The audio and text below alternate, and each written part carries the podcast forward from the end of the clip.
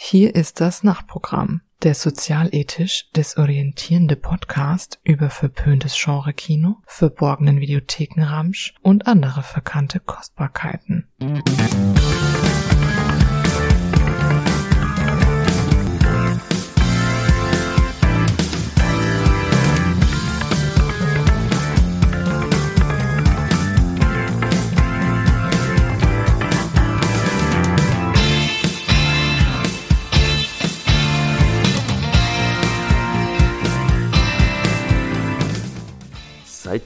Ihr Nachtschwärmer da draußen und herzlich willkommen zum Nachtprogramm. Ich bin der Host Sergej und für das heutige Thema habe ich mir jemanden dazugeholt, der, der sich gar nicht groß vorbereiten muss, denn er hat das Thema schon längst in sein Hirn hineintätowiert. Der Deutschlands Shane Black Orakel, der Nils, der Bootmann. Hallo. Und, und dazu auch gerne bei mir der, der Martin aus Leipzig. Eine ganz frische neue Stimme. Mal wieder. Hallo. Servus, ihr beiden. Ihr seid soweit fit. Wir sind, eigentlich sind die Weihnachtsfeiertage schon rum, aber das soll uns nicht daran hindern, noch mehr Weihnachtsfilme zu besprechen. Noch mehr? Das weihnachtliche Geprügel in, in, in Tough and Deadly das weihnachtliche Geprügel mit Tafeldetten, das war ja sehr, es ging ja sehr familiär zu, ne? Super, ja. Und nee, ich habe das gerade vermischt mit den ganzen Weihnachtsprogrammen in anderen Podcasts und durch die Weihnachtsfeiertage, die viel Weihnachtsprogramm geboten haben. Ich selbst habe mir nochmal Batmans Zurückkehr mal wieder gegeben. Das so. Und, aber ja, stimmt, wir haben jetzt, wir hatten es verpasst dieses Jahr. Es war auch mit diesem Namensumschwung gegen einher, deswegen haben wir es jetzt verpasst, pünktlich zu Weihnachten äh, eine Episode abzuliefern. Jetzt machen wir es im Nachhinein und es, ihr werdet das erst im Februar wahrscheinlich erst hören. Aber das ist äh, kein Ding, denn die, dieser Film selbst, da kam ja auch nicht pünktlich zu Weihnachten heraus. Und meines Erachtens kann man einen guten Film immer gucken, egal äh, zu welchem Anlass. Oder Martin? Kann man sicherlich, aber es macht vielleicht, also Kevin allein zu Hause beispielsweise schaue ich mir auch bloß in der Weihnachtszeit an. Äh, es passt halt sonst nicht. Ein Stirb langsam oder jetzt auch diesen Film, den kann man natürlich, ich sag mal, da ist das Weihnachtsflair, wenn so denn überhaupt vorhanden ist, äh, doch eher Beigabe und Dekoration und äh, andere Sachen stehen im Fokus. Und an denen kann man sich dann auch im Februar und im Hochsommer ergötzen. Ja, aber wobei Stipp langsam ein sehr beliebtes Thema ist, um, um es zu verargumentieren, dass er eigentlich doch genauso ein Weihnachtsfilm ist wie, wie Kevin allein zu Haus. Und das ist wiederum etwas, was etwas seltener der Fall ist bei dem Film, den wir heute besprechen werden, nämlich den 1996er The Long Kiss Goodnight. Nils, hast du irgendwie eine, eine, eine Tradition mit dem Film? Eine weihnachtliche Tradition? Äh, nein, nicht. Ich weiß tatsächlich, dass er irgendwann mal kam er, glaube ich, jedes Jahr pro sieben, äh, pro sieben in der Vorweihnachtszeit oder an Heiligabend. Da habe ich ihn auch damals, das erste Mal habe ich ihn aus der Bibliothek ausgeliehen. Ich weiß nicht mehr, in welchem Monat es war und äh, ich glaube, es war nicht vor Weihnachten. Dann habe ich ihn irgendwann mal an Weihnachten aufgenommen auf VHS, bis ich dann irgendwann mir die DVD zugelegt hatte. Also, aber eine große Weihnachtstradition verbindet mich mit nicht The Long Kiss Good Night oder wie er im deutschen Kino hieß, tödliche Weihnachten das, nicht. Die, die, die, diese 90er deutschen Verleihtitel, dass die einfach die, die Leute für zu doof halten und denken, man muss, man muss denen einen griffigeren Titel geben, weil sonst guckt sich's keiner an. Noch Gott, also der lange guten Nachtkurs ist jetzt auch nicht unbedingt so ein super Titel. Hätte man es einfach übersetzt, wäre es, denke ich mal, nicht besser gewesen. Tödliche Deswegen lässt man es im Englischen. Nein. Ich finde es prinzipiell nicht verkehrt, auch wenn ich prinzipiell schon zu DDR, ach, schon zu DDR-Zeiten, nein, soweit nicht, aber schon zu 90er Jahren, zu VHS-Zeiten meine ich, VHS, die DDR unter den Medienträgern, äh, schon zu VHS-Zeiten habe ich den englischen Titel immer draufgeschrieben und habe mich immer maßlos aufgeregt über die deutschen Titel. Heute bin ich entspannter, äh, bin ich entspannt und immerhin ist es ja ein deutscher Titel und nicht ein anderer englischer Titel, weil man den original englischen Titel aus Gründen für unzumutbar hält. Also das geht schon. Ich habe das sogar noch bei DVDs gemacht, mit dem Originaltitel drunter schreiben. Was? Das wollte ich gerade auch sagen. Wir, wir erinnern uns noch an die, an die Warner-Zeiten, wenn man irgendwie, ja, man will einen geilen englischen Titel haben, man hält sein Publikum für zu blöd, irgendwie einen Out for Justice oder einen äh, 3000 Miles to Graceland zu verstehen und macht da lieber einen Crime is King oder Deadly Revenge draus oder aus Cradle to the Grave wird Born to Die. Also weil die denken, die denken immer an die armen Kassiererinnen, meistens an der Kinokasse, ja, die dann regelmäßig bespuckt wurden von den Leuten, die mit diesen aufwendigeren englischen ja, dann vielleicht äh, Körperflüssigkeiten versprühten. Born to Die ja, das, das, das holt eben auch Leute ab, die den Anfang dieser, dieses dreisilbigen, griffigen Titels schon aus der Born to Fight Reihe und wer ready to Born to Fight war, der ist vielleicht auch ready to Born to Die. Ja, man geht, glaube ich, einfach davon aus, äh, die, die in der deutschen Marketingabteilung hocken, da denken, okay, was sind so die, die englischen, die Anglizismen, die der Otto Normaldeutsche äh, kennt? Und dann denkt man sich, okay, Born kennt man auf jeden Fall. Ich meine, es gibt auch Baby Born, das hat man, kennt man aus der Werbung. Also Born kann man verwenden und was gibt's? To, die Zahl 2 kennt man auch im, im Englischen und Die kennt man sowieso. Das war damals, glaube ich, gerade ganz hip. Aber das war das ja auch, der hieß ja auch im Original Cradle to the Grave mit der 2. Man musste ja versuchen, diesen ah, genau. Gag irgendwie rüber zu retten. Genau. genau. Aber, aber Cradle und Grave sind schon wieder Vokabeln, die wahrscheinlich jetzt nur dem, dem hochintellektuellen äh, Akademikerpublikum vorbehalten also sind. Also, tatsächlich wurde mal einer dieser Marketingmenschen gefragt und er sagt, die Marketing hat festgestellt, deutsche Actionfans lieben griffige englische Titel aber gleichzeitig, also er hat es ein bisschen freundlicher gesagt, hielt man sein Publikum für so doof, dass es vielleicht äh, komplexe englische Worte nicht versteht. Ich glaube zu Recht. Ja, ich meine, wir haben es ja heutzutage noch, jetzt kam ja dieser Angelina Jolie-Film, Those Who Want Me Dead oder wie im ja. Original, oder Those Who Wish Me Dead und dann wird im Deutschen They Want Me Dead draus. Ja, auch bei, bei, bei Birds of Prey, den haben sie ja auch, äh, da hieß ja eigentlich die Fantabula Fantabulous Emancipation of One Harley Quinn. Und bei uns hieß es dann Birds of Prey The Emancipation of äh, Harley Quinn oder sowas. Also etwas stromlinienförmiger gemacht, etwas schmuckloser, das ist dann natürlich wirklich fragwürdig. Interessant übrigens, die Leute sind die, die sich nur die englischen Untertitel merken. Also jetzt sag mal sowas wie Deadly Ranch, das Brooklyn Massaker, und die dann sich nur merken, das Brooklyn Massaker. Ja, ich habe da solche Leute im Freundeskreis und ich weiß dann häufig gar nicht, wovon die gerade sprechen. Ich muss mich dann also erst über Nachfragen rantasten. Mein Lieblingsbeispiel ist ja der 2014er Calvary falls ihr den kennt. Das ist mehr ein, ein Drama. Äh, das ist eine Anspielung auf den Kalvarienberg, wo äh, der Priester quasi die, den Kalvarienberg ho hochgehen müsste und sein, sein Leiden, das den Leidensweg darstellt. Und auf Deutsch heißt der Film Sonntag bist du tot. Würde ich mir eher anschauen.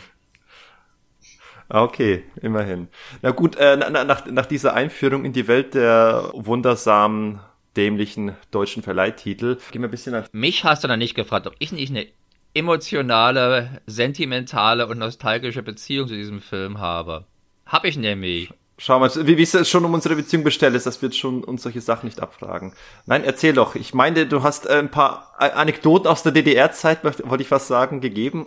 ja, genau, aus der VHS-Zeit. Übrigens, in Deutschland lief der tatsächlich im Dezember, am 12. Dezember hat er hier Kinostart gehabt. Und mhm. Ich war also mit meinem Vater, der hatte mich und meinen kleinen Bruder, der damals also deutlich äh, deutlich jünger als 16 Jahre gewesen ist, also ein FK 16 Film, äh, hatte uns das Kino Was für Rabeneltern. Ja, wirklich. Mein kleiner Bruder war auch ganz sauer dafür, dass er in diesem Film mitgenommen wurde. Und ja, genau. äh, ja, den haben wir uns den angeschaut, äh, war eine schöne Sache. Und dann hat mein Vater immer mit einer mit sel mit gespieltem Bedauern, aber heimlicher Begeisterung äh, meiner Mutter und anderen Verwandten davon erzählt. Uh, ich habe den kleinen Richard mit ins Kino genommen. Ja, der hat diesen Film, diesen bösen Film mitschauen dürfen. Ja, nie wieder. Aber hm, cool war es schon mein kleiner Bruder war natürlich auch begeistert und ich war, um das abzuschließen, auch an, sehr angetan und hatte dann sogar relativ kurz später, äh, kurz danach, als die rauskam, die Laserdisc dieses Filmes. Die Laserdisc sogar, also. Ja. Ey, ganz kurz, was hat's mit Laserdiscs eigentlich auf sich? Gibt's den Scheiß noch? Oder warum? Das war doch nie verbreitet, oder? Es war in USA und in Japan relativ verbreitet als Liebhaberlabel ist ja sogar älter als ja. äh, VHS, diese Technologie. und hat halt einfach die bessere Bildqualität, höhere Auflösung und ist groß wie eine Schallplatte, aber dreimal so schwer. Ich wollte gerade sagen, groß wie eine Schallplatte. Ja, ja. Und macht ordentlich so Rabatt beim Spielen, weil es halt ein schwerer Atzen ist und in den Laserdisc-Playern, das hat lange gedauert, ehe der Film losging. Also das, das brauchte erstmal eine Zeit, ehe es sich in die richtige Geschwindigkeit hochgetourt hat und so. Aber es war eine schöne LD, die hatte ich damals mit Speed mir zu Anfang gekauft und äh, ja, also. Ich glaube, als Kuriosum würde ich mir eine Laserdisc mal gönnen. Daran kann man sehen, dass der Film mir also durchaus mehr als nur ein bisschen gefallen hat. Ähm, ah ja, stimmt, ich habe ja ganz vergessen, meine Mini-Anekdote zu erwähnen. Also ich kann den auch vor allem aus dem Fernsehen immer wieder mal gesehen, aber meine Erstbegegnung war äh, damals im Sommer, was war das? Keine Ahnung, äh, 99. Da, genau, da, da, da haben wir uns zusammengesetzt, ein paar, ich mit ein paar Mitschülern und Leuten aus der, aus der Parallelklasse und wollten ein bisschen abhängen und haben ein bisschen gegrillt oder uns begrillen lassen. Von, wir waren alle irgendwie 12, 13, 14, haben ein bisschen über Mädchen gequatscht, ne? Und wie wir bei denen allen nicht gut ankommen. Ja. und, äh, und natürlich wollten wir dann, einer von uns, der Daniel, hat einen Film mitgebracht und meinte, ey, wir können nachher einen Film gucken. Ich habe einen richtig saugeilen Ballerfilm mitgebracht. Und dann zückte eben The Long Kiss Goodnight, eine deutsche VHS mit aber dem englischen Titel. Denn was, was ich auch schon cool fand. Und äh, erst später, als ich, wir, wir haben den an dem Abend nicht geguckt, hat sich nicht ergeben leider. Und ich weiß, damals war ich sehr, sehr skeptisch eingestellt. Ich dachte, hä, was? Kenne ich nicht? Warum soll ich mir einen Film angucken, den ich noch nicht kenne? War, war so mein, mein Gedanke, ne? So denkt man ja als Kind, ne? Das ist ja eine super Einstellung. Genau. Und äh, jedenfalls, äh, wir hatten den Film nicht geguckt und erst Jahre später habe ich dann zufällig Tödliche Weihnachten im, im, Fernsehen gesehen und dann wiederum erst Jahre später festgestellt, dass das eben genau diese The Longest Good Night war, den wir dann später wieder auf VHS hatten. Ich glaube, den habe ich sogar von diesem besagten Daniel äh, ausgeliehen und äh, dann mit meinem Bruder und einem Kumpel von ihm geguckt und wir haben den Film tatsächlich äh, öfters mal durchgenudelt auf VHS und wir haben uns über einige Szenen beömmelt. Also der eine Kumpel von meinem Bruder, der war wirklich so anfällig für bestimmte Szenen, also zu lachen. Der konnte wirklich Leute Leute wirklich anstecken mit seiner Lache. Der konnte den gesamten Raum mit Dezibelzahlen füllen. Und, äh, und das bei, bei den absurdesten Szenen, also Szenen, die vielleicht semi-komisch sind oder unfreiwillig komisch, die hat, er hat wirklich aus, aus vollen Röhren äh, das Maximum an, an an Lautstärke aus, aus seinen, seinen, seinen Pulsadern herausgeschossen. Und äh, das allein deswegen hat habe ich den Film besonders gute Erinnerung, weil ich so viel bei dem Film auch gelacht habe, unfreiwillig durch, durch das Publikum, dass es einem nicht ermöglichte, nicht dabei zu lachen. Wie war die, wie war die Lautstärke jetzt bei deiner letzten Anguckung? Hast du auch wieder gewirrt? Äh, zumindest die eine Szene, bei der ich mich erinnern konnte, es ist die Szene gegen Ende, wo Samuel L. Jackson äh, auf, auf dem Stuhl gefesselt sich aus dem Gebäude verabschiedet äh, das ist die Szene, wo damals äh, der besagte, der Bernd äh, wirklich äh, uns mit seiner Lache angesteckt hat. Und damals habe ich mich gestern, als ich den Film wieder geguckt habe, habe ich mich genau daran erinnert, wie wir das damals abgefeiert haben. Und ich musste sofort wieder loslachen. Also äh, großartig. Nun denn, aber wollen wir doch mal jetzt äh, inhaltlich einsteigen oder ein bisschen äh, ein paar historische Eckdaten erstmal klären. Wir haben hier einen 1996er Film mit der bewährten Besetzung um Rennie Harlan und Ehefrau Gina Davis, die ja schon in Cutthroat Island Piratenbraut versucht haben, Großes auf die Beine zu stellen. Ein Film, den wir vor einigen wenigen Episoden erst noch in Fratzengeballe besprochen hatten. Da kam bei uns jetzt weniger gut weg. Oh, ist ja bekannt als der kolossalste Flop der Filmgeschichte, der Coralco Pictures in den Ruin getrieben hat. Und insofern hatte ich mich gewundert, inwiefern es möglich war, dass genau dieses Duo dennoch nochmal ein zig Millionen Budget in die Hände gedrückt bekommen hat, um überraschenderweise einen doch gelungeneren Film auf die Beine stellen zu können. Nils. Ja, natürlich muss man sagen, ich meine, wäre, ich weiß nicht, wann die Dreharbeiten anfingen, aber vielleicht waren sie auch schon in das Projekt involviert, als Cutthroat Island anlief, der ja einfach auch ähm, ja, eine, eine ganz schwierige Produktionsgeschichte hatte. Ich habe euren Cast nicht gehört, aber das ist ja auch, den ist das Set abgesoffen, wodurch sich die, die Produktionskosten ver, äh, ver, ähm, bei, bei der Piratenbraut so ver, ver, äh, in die Höhe geschraubt haben und mhm. ja. Ich weiß nicht, natürlich, ich weiß nicht, ob, ob ihr die Geschichte von dem Skript kennt. Das Skript ist ja damals für eine Rekordsumme verkauft worden. Vier Millionen Dollar. Genau, und es war tatsächlich, gab es so eine Art ähm, inoffiziellen Wettbewerb zwischen Shane Black und Joey Esterhaas, die quasi immer jeweils die Bestmarken in den 90ern aufgestellt haben. Also Kannst du mich kurz aufklären, Joey Esterhaas oder die Zuhörer, was Basic Instinct. Genau, Basic also, Instinct. Joe, also während Shane Black so die Action-Buddy-Schiene bedient hat in den 80ern und 90ern, war halt ähm, Joey Esterhaas immer so für die Sex and Crime-Geschichte zu, äh, zuständig. Er hat unter anderem Jade geschrieben, er hat Flashdance geschrieben und äh, eben die erste Rekordmarke war damals, als ähm, Sliver ist auch noch von ihm, als ähm, Shane Black für Lethal Weapon eine Unsumme bekam. Das wurde kurz darauf eben getoppt, als dann Joey Esterhaas mehr Geld für Basic Instinct bekam. Diesen Rekord überbot dann ähm, Shane Black, als er, glaube ich, 2 Millionen oder 2,75 Millionen für The Last Boy Scout bekam. Was wiederum getoppt wurde von, man glaubt es kaum, Joey Esterhaas Skript für Showgirls. Und dann eben The Longest Good Night mit 4 Millionen hat es dann nochmal getoppt. Ich glaube, der Rekord. Echt erstaunlich. Die, die wenigsten davon waren ja Erfolge. Last Boy Scout war, wenn ich mich nicht irre, ein ordentlicher Flop. Äh, Sliver war auch nicht sonderlich erfolgreich. Showgirls ein richtiger Flop. Also eine seltsame Eskalation der Preise. Also ich glaube, Last Boy Scout war, glaube ich, also er war jetzt, glaube ich, kein richtiger Flop, aber er war, glaube ich, bei weitem nicht das, was man von einer Joel Silver, Bruce Willis Produktion, er, ich glaube, der hat einen Break-Even gemacht, ich müsste noch mal nachschauen, aber es war auf jeden Fall natürlich nicht das, was man von den Machern von Die Hard und Lethal Weapon erwartet hatte.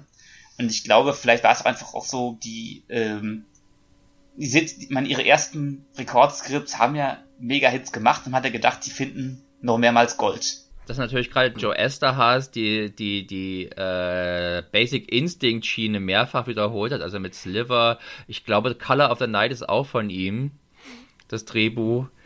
auch mit Bruce Willis. Ich meine nicht. Nicht? Aber er blieb auf alle Fälle so diesem sch dezent schmierigen oder nennen wir es mal erotischen, wenn man so möchte, äh, Thriller irgendwie, äh, da blieb er dabei, als wenn sich jemand einen Film wie Showgirls wegen des cleveren äh, Skripts anschauen würde.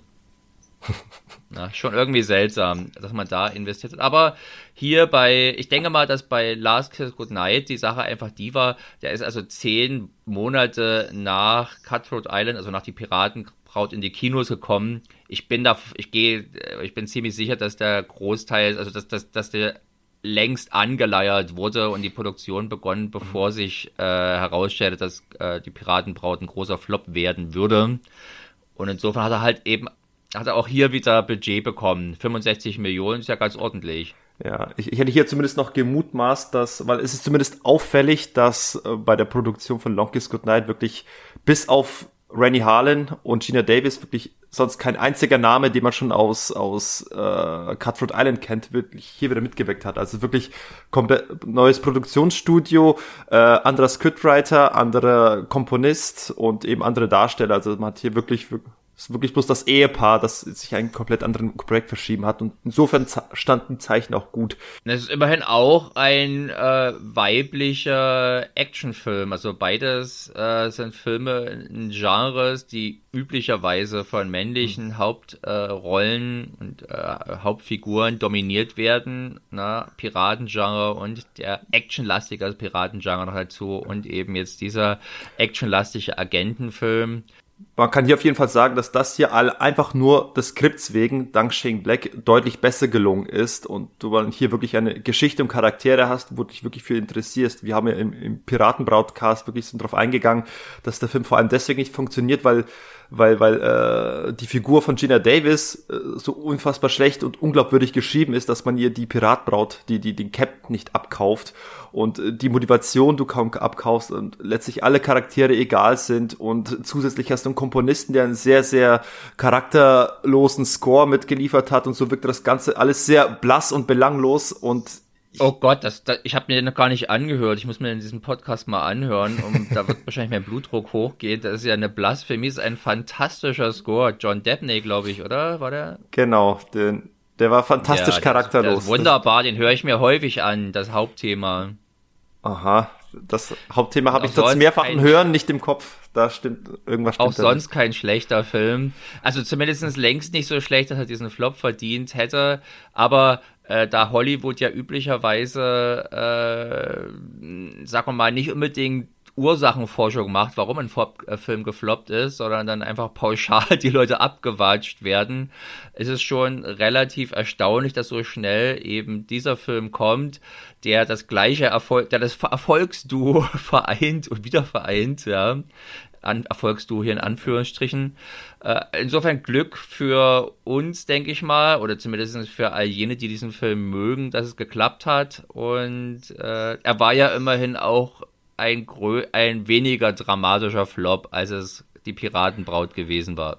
Er hat zumindest ist schon ins Plus gegangen, hat zu Beginn in den USA zumindest ist er unter den Erwartungen gelaufen. Hat ja 65 Millionen gekostet und in den USA ungefähr 30, 35 eingespielt, aber weltweit ging man doch knapp Richtung 100 Millionen und konnte so einigermaßen äh, das Budget wieder einfahren, aber es ist eher langsam und dadurch hat sich quasi der Film erst im Nachhinein so ein bisschen als eine Art Kultfilm entwickelt, der auch gerne von vielen Filmfans äh, alljährlich zur bestimmten Zeit des Jahres konsumiert wird. Oder auch gesendet genau. wird. Obwohl ich habe tatsächlich, mir ist das nie so äh, bewusst gewesen oder ich habe das nie so abgespeichert als Weihnachtsfilm. Das war für mich halt einfach nur ein Actionfilm mit schicken Action-Szenen. Äh, da hat er Beispiel, ähnlich wie Lethal Weapon, ja, vom gleichen Drehbuchautoren, äh, Shane Black. Aber da fehlt auch noch der, der Schnee. spielt jetzt, auch der spielt ja zu Weihnachten, das war für mich nie relevant. Das äh, ist also ein ganzjahresfilm für mich. Ich glaube, Stipp langsam ist der einzige, finde der wirklich weihnachtliches Flair versprüht, weil auch teilweise im Score noch sehr viel äh, Weihnachtsflair mit, mit, mit nach außen trägt. Es ist ja tatsächlich so, dass ich glaube, fast alle Shane Black Filme spielen zu Weihnachten, mehr oder weniger. Also in Last Boy ist es sehr dezent, mit wenn seine Tochter den Satan Klaus malt. Und ähm, bei Kiss Kiss Bang Bang haben wir es, bei The Nice Guys haben wir es und auch bei Iron Man 3, aber es sind Filme, die diese Weihnachtlichkeit nie einem so in das Hemd drücken, wie jetzt Kevin allein zu Hause oder so. Predator Upgrade? Na, bei Was haben wir dem? Der Predator wird mir immer ganz warm ums Herz wegen der familiären Stimmung. Okay. Ähm, ich, ich, ich versuche mal kurz äh, die, die, die Geschichte zusammenzufassen. Äh, ganz kurz. Wir haben ja letztlich einen, ja in erster Linie ein ja, ein, ein Spy-Action-Thriller, der, wir hatten es beim letzten Mal schon, überraschend, dass es wieder passiert, wir haben einen an amnesiegeplagten Hauptdarsteller, der erst nach und nach seine, seine frühere Identität wieder kennenlernt oder sie wieder erlangt. Und drumherum strickt sich noch so, so am Rande, entwickelt sich noch eine Art Polit-Thriller, wo der Film auch tatsächlich so ein bisschen wagt, gegen den äh, US-Staat ein bisschen zu wettern. Wie die Femme Fatale-Version von der Born-Identität. Ja, genau. Was ja damals noch relativ frisch war. Oder? Oder gibt es noch deutlich frühere Beispiele von, von dieser Art von Geschichte? Ich weiß nicht, frisch. Also die Born der, der Roman von der Born-Identität ist, glaube ich, aus den 80ern. Es gab ja in den 80ern auch schon die Verfilmung mit Richard Chamberlain als Born. Also ah. insofern war das, glaube ich, schon ein vertrautes Sujet. Okay, nochmal zusammengefasst, wir haben die Samantha, die eben ihr Leben als, als äh, nette Hausfrau und Lehrerin lebt und, wie sie selbst sagt, erst seit acht Jahren erst genau diese Identität lebt und keine Ahnung hat, was davor war, weil sie eben äh, sich nicht erinnern kann. Und im Laufe des Filmes holt sie die Vergangenheit ein als äh, Schergen der Vergangenheit darauf aufmerksam werden, dass sie immer noch lebt und, und ja, machen ihr dann das Leben zur Hölle und dadurch, durch diese Extremsituation, äh, mit, mit denen sie sich, mit denen sie überhaupt nicht rechnen konnte, äh, erlangt sie nach und nach Fähigkeit aus ihrem früheren Leben zurück.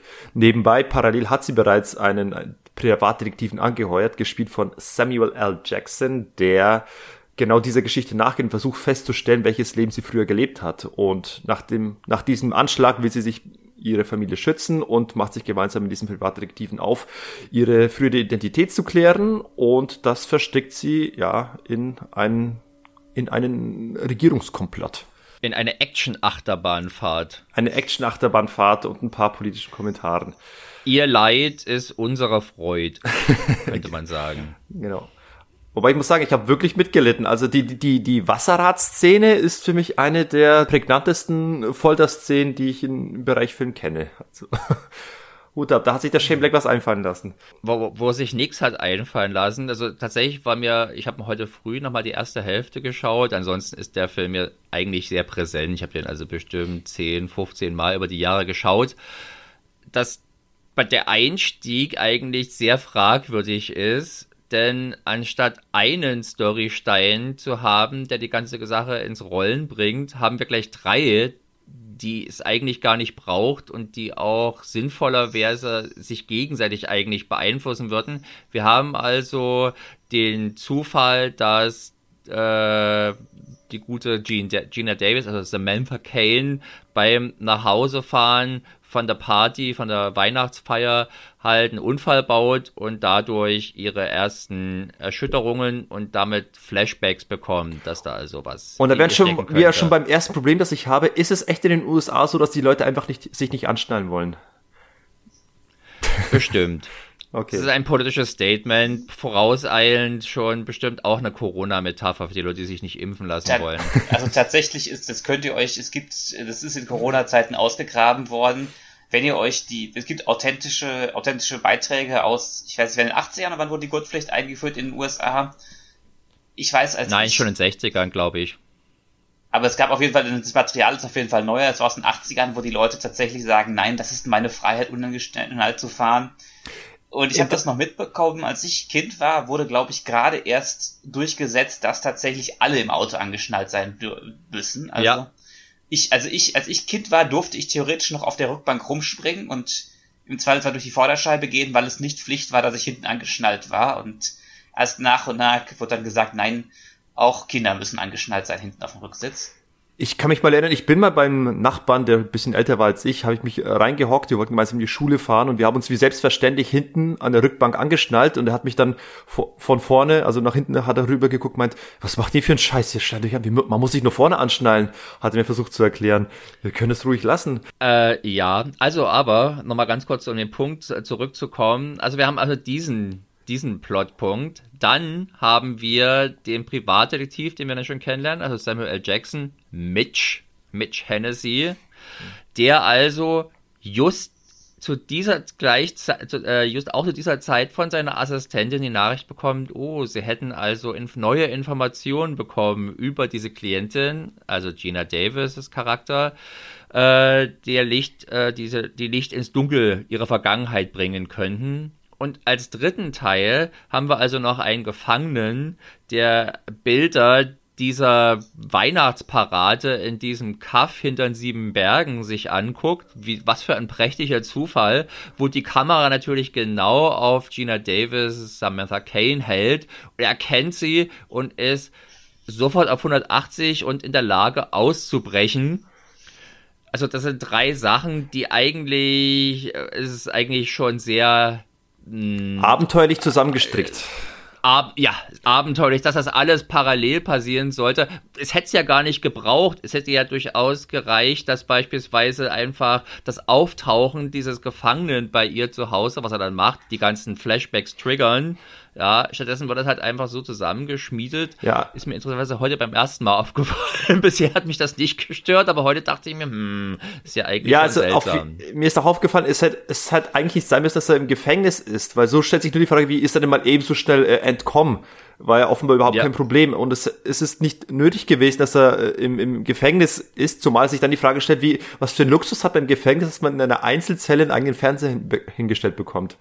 Also, aber da würde ich tatsächlich widersprechen. Ich finde es tatsächlich ganz, äh, ich meine, klar, das ist natürlich irgendwo Kollege Zufall das Ganze anschiebt. Andererseits ist natürlich, ähm, gibt es, ist es halt vom Drehbuch durchaus, äh, gibt es diese schönen Szenen, erste Küchenszene, wenn sie sagt, äh, Chefs do that und dann, wenn sie nachher den Typen umbringt, äh, greift sie das ja doch mal auf. Ähm, nee, das, das ist super, das, und, das ist ja nicht das tatsächlich Problem. auch mit dem Ausbruch. Ich finde halt tatsächlich, es ist ja, ähm, durchaus eine ganz nette Idee. Man sieht den Ausspruch nicht, aber dieser Typ, der irgendwie vorher tatsächlich damit äh, zufrieden war, oder das heißt zufrieden, aber durchaus gehalten werden konnte, wird durch diesen dieses Trigger-Erlebnis so rasend, dass er es irgendwie schafft auszubrechen. Das ist ja schon so ein Foreshadowing, wie, wie gut sie ist, wie, wie sehr. Aber hätte der nicht bei sich, hätte er nicht bei sich zu Hause sein können, hätte der ganze Film nicht damit an, äh, äh, beginnen können, dass er dann bei ihr auftaucht. Warum den ganzen anderen Käse? Das, also das ist tatsächlich, würde ich mal sagen, etwas zu konstruiert und etwas sehr unglaubwürdig. Ist jetzt halt die Frage, ob das bei so einem Film relevant ist, aber ich denke schon, der versucht ja schon ein bisschen ein kniffliges Katz-und-Maus-Spiel zu konstruieren. Und hier, denke ich mal, übertreibt das ein bisschen. Andererseits, wie gesagt, wenn man sich eben dieses, das Material, was, ähm, was Shane Black ja inspiriert hat, diese ganzen Hardboiled-Romane und die ganzen, die sind ja auch voll von irgendwelchen Zu Zufällen und dass Privatdetektive immer zufällig zwei Fälle bearbeiten, die sich am Ende als einen Fall herausstellen. Deshalb sehe ich das eigentlich eher in so einer Pulp-Tradition. Also tatsächlich, klar, es ist konstruiert, aber es stört mich auch nicht. Also ich finde auch nicht, dass es irgendwie, äh, also der Film funktioniert für mich so super, wie das, wie das so läuft. Nee, es funktioniert so super. Die Frage ist nur manchmal, äh, braucht man diese extra Laufzeitminuten? Habe ich da irgendwie eine mehr Erkenntnis oder zumindest irgend, irgendetwas, wo ich sage, das ist jetzt visuell sehr reizend. Also der Typ im Gefängnis, keine Ahnung, der hätte auch zu Hause sitzen können, meinetwegen. Und, und die, die, dieser Unfall mit dem Reh, das ist halt so ein kleiner Schockmoment, aber hat für mich erstmal offenbar war nur dafür da, um zu zeigen, dass die Dame zu früheren Fähigkeiten in bestimmten Situationen äh, zurückgreifen kann, nämlich ein Genick brechen, dass sie genau. Aber vor allem, warum kann Gina Davis nicht, nachdem sie den Angriff abgewehrt hat auf ihr Haus, auf ihre Familie, warum kann sie dann nicht zu dem Detektiv gehen, den sie ja schon angeheuert hat? Warum muss der just in diesem Moment bei ihr parken? Also, das, hier hat man es, denke ich mal, etwas übertrieben. Aber das ist auch ein Problem, was der Film generell mit einigen seiner Elemente hat, dass dies etwas übertreiben. Da möchte er manchmal etwas so cool sein. Ich weiß nicht, ob wir, du hast jetzt die Geschichte ganz kurz angerissen, ja, unsere weibliche Jason Bourne äh, die von Gina Davis, würde ich mal sagen, mit Spaß gespielt wird, aber auch nicht hundertprozentig überzeugend. Ich mag sie in ihrer Mutterrolle. Als femme fatale übertreibt man es auch hier. Ja, die Art und Weise, wie die plötzlich anfängt zu, spr äh, zu sprechen. Jason Bourne hat man nie solche Sätze absondern sagen und die war, dass sie so explizit unfreundlich ist, ja, und wo Die er, screaming motherfucker. Der Haar, dass sie sich die Haare so sinnlos blondiert, was sie also super auffällig macht optisch, anstatt sich irgendwo einzugliedern. Also hier sollte offenkundig doch eine gewisse Comicfigur geschaffen werden und ja, das keine sehe auch. Das siehst du in der Action. Agentin. Das ist eine Comicfigur. Na, die ist doch super authentisch. Also so stelle ich es mir vor. Da lasse ich nichts drauf kommen. so passt es. Außerdem, wenn sie schon früher die, die blonden Haare hatte, will sie sich einfach wieder zurückholen, ne? Ist halt einfach ihr Style. Aber wie, wie, hat euch, wie hat euch denn ihr Styling gefallen? Als Actionheldin dann? Erst gewöhnungsbedürftig, aber irgendwann hat sich das irgendwie zu einem sinnvollen Bild ergeben. Also ich, ich will, dass sich fast schon semi-ikonisch äh, wahrgenommen hat. Habe. Ich finde, es ist tatsächlich einfach, dass man kann sich über die, die Sinnlichkeit des Outfits streiten. Andererseits ist natürlich visuell ein schöner Kontrast, wenn du halt einmal diesen Homemaker hast mit den langen roten Locken und die immer irgendwelche Schlabberpullis und Mützen trägt. Und dann hast du halt eben diese, ja, zurückgekämmte Haare, sehr funktionale, eng anliegende Klamotten, dieses starke Make-up, also tatsächlich dieses, dieses femme fatale mäßige. Ähm, ich finde, das ist ein schöner Kontrast einfach visuell. Ja. Fandet ihr das cool optisch? Ich fand es tatsächlich eher trashig, dieser, dieser Fummel. Der 15-Jährige in mir, der äh, weiß sowas immer noch zu schätzen. Ja. Ich muss leider auch sagen, dass ich natürlich generell Gina Davis als äh, Typ jetzt nicht sonderlich attraktiv finde. Und da, da hat es natürlich ein bisschen schwerer. Aber das soll ich jetzt nicht gegen den Film ausgelegt werden. Das ist halt einfach Geschmackssache. Aber ich tatsächlich, dieses Outfit ist für mich eher kontraproduktiv, weil es das, äh, eine Top-Agentin sollte nicht so aussehen. Das ist halt wie sich ein Fadenkreuz trägt oder ein Zielkreuz auf dem Rücken malen guck mal da vorne in die Passantenmenge, die eine mit dem wasserstoffblonden Haar, die erschießt bitte schön. Da sieht dann nie jemand anders in der Umgebung auch so aus. Naja, also äh, ich glaube, da, da, da hat sich das Genre schon ähnliche Böcke geleistet. Also das wäre jetzt kein Thema, bei drauf drauf rumzureiten. Also das ist, glaube ich, glaube ich, typische Genrekost. Na gut. Du, du hast ständig Agenten. Du kannst dich auch fragen, warum jetzt ein Typ, der, der schwer bewaffnet ist, irgendwie oberkörperfrei durch die Gegend rennt, statt sich irgendwie vernünftig zu bepanzern. Das Man kann sich auch fragen, warum ein Agent, ein Geheimagent immer hinkommt und sagt, ich bin Bond, James Bond. Weil die den ja nicht als Geheimagent kennen und so stellen sich offenbar Leute in Casinos oder äh, Pferderennen oder wo immer er sonst so rumhängt. Martini schlürft. James Bond ist nur der Dienstname, sein echter Name ist der 007 und den kennt ja nur der ja. MI6. Gut, und du meinst, weil die Bösewichte aus den vorigen Filmen alle tot sind, weiß keiner, dass James Bond sein Deckname ist. Hat nie einer mitbekommen. Genau. Der Tisch wird immer abgeräumt vor jedem neuen Gang. Da bleibt nichts übrig, außer von den Freunden und die dürfen es ja ruhig wissen. Ja, also es ist natürlich, also dass man sowas überzieht, finde ich völlig okay. Man hat hier vielleicht einfach auf eine Art und Weise gemacht, die ich persönlich nicht so toll finde. Das mag Geschmackssache sein. Aber vielleicht ist der, vielleicht ist der Film einfach mit, ist mit dieses Szenario, was sich entfaltet, mit der ganzen Verschwörung innerhalb, also auch Regierungskreisen, hat ja durchaus einen gewissen Realitätsbezug. Ja, es ist also was anderes als die üblichen James Bond Bösewichte mit ihren absurden Welteroberungsplanen, äh, Plänen. Das hier, würde ich sagen, ist schon näher bei sowas wie zum Beispiel Enemy of the State, rein von der von der äh, Brisanz oder ja. von der also wie man es ernst zu nehmen, wie man es ernst nehmen kann. Und da muss ich sagen, da hätte es vielleicht einfach ein bisschen besser gepasst, wenn man da an ein paar Stellen es etwas weniger übertrieben gemacht hätte. Explizit nicht bei der Action.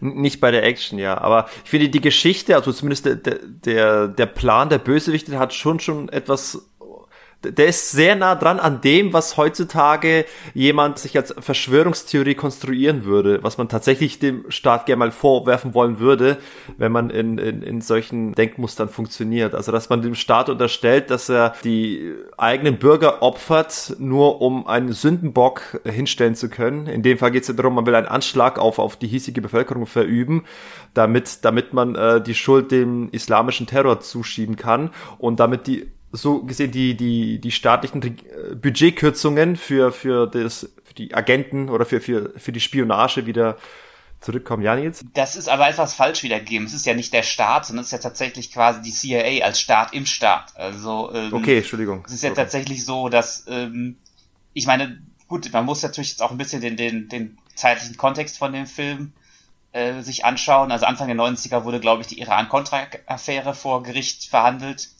als äh, klar wurde, dass eben die, die CIA als Gamechanger in Staaten mit eingegriffen hat, dass zum Beispiel auch, ich weiß gar nicht, ob das damals schon rauskam, dass ähm, man das auch durch Drogenhandel finanziert hat, dass man eben in der, im eigenen Land Drogen verkauft hat, um woanders irgendwelche Umstürze zu finanzieren. Genau, und, um die Kontras zu unterstützen in Nicaragua. Genau, und dass halt eben, also dass halt eben die, die CIA-Machenschaften schon an die, ans Licht kamen und es gab tatsächlich ähm, in den 90ern, bevor dieser Film kam, zwei größere Terroranschläge. Das erste war tatsächlich ein Bombenanschlag auf World Trade Center. Der 93. Von, Wurde genau, auch im Film selber genannt. Das erste. Genau, der halt eben als, äh, glaube ich, von islamistischen Fundamentalisten begangen wurde, aber relativ wenig Todesopfer gefordert hat. Ich glaube nur sechs, also nur in Anführungszeichen sechs Stück. Und ich glaube, war das war es 95 oder so, als das Oklahoma City. Oklahoma? Genau. Ja. Das Oklahoma City Bombing Mitte war. der 90er. Genau, und man tatsächlich auf einmal ja. das Gefühl hatte, so, okay, Homegrown Terrorism könnte vielleicht sogar was Schlimmes sein, während sonst immer in den Erzählungen und auch in Filmen immer die, die, die bösen Leute aus dem Ausland es waren. Und ich glaube, es war auch, es hat ja eine Tradition im amerikanischen Kino, äh, dass die CIA als zweifelhaft bis letztlich vielleicht eher schlecht dargestellt wird. Wir haben in den 90er, äh, wir haben in den 70er Jahren die ganzen Sachen aller hier, äh, na, Stunde des Kondor beispielsweise. Ähm, ich überlege gerade wieder noch so ein anderer Pacula-Film, irgendwas mit Paradox. Äh, Parallax View, Zeuge einer Verschwörung. Parallax View, genau.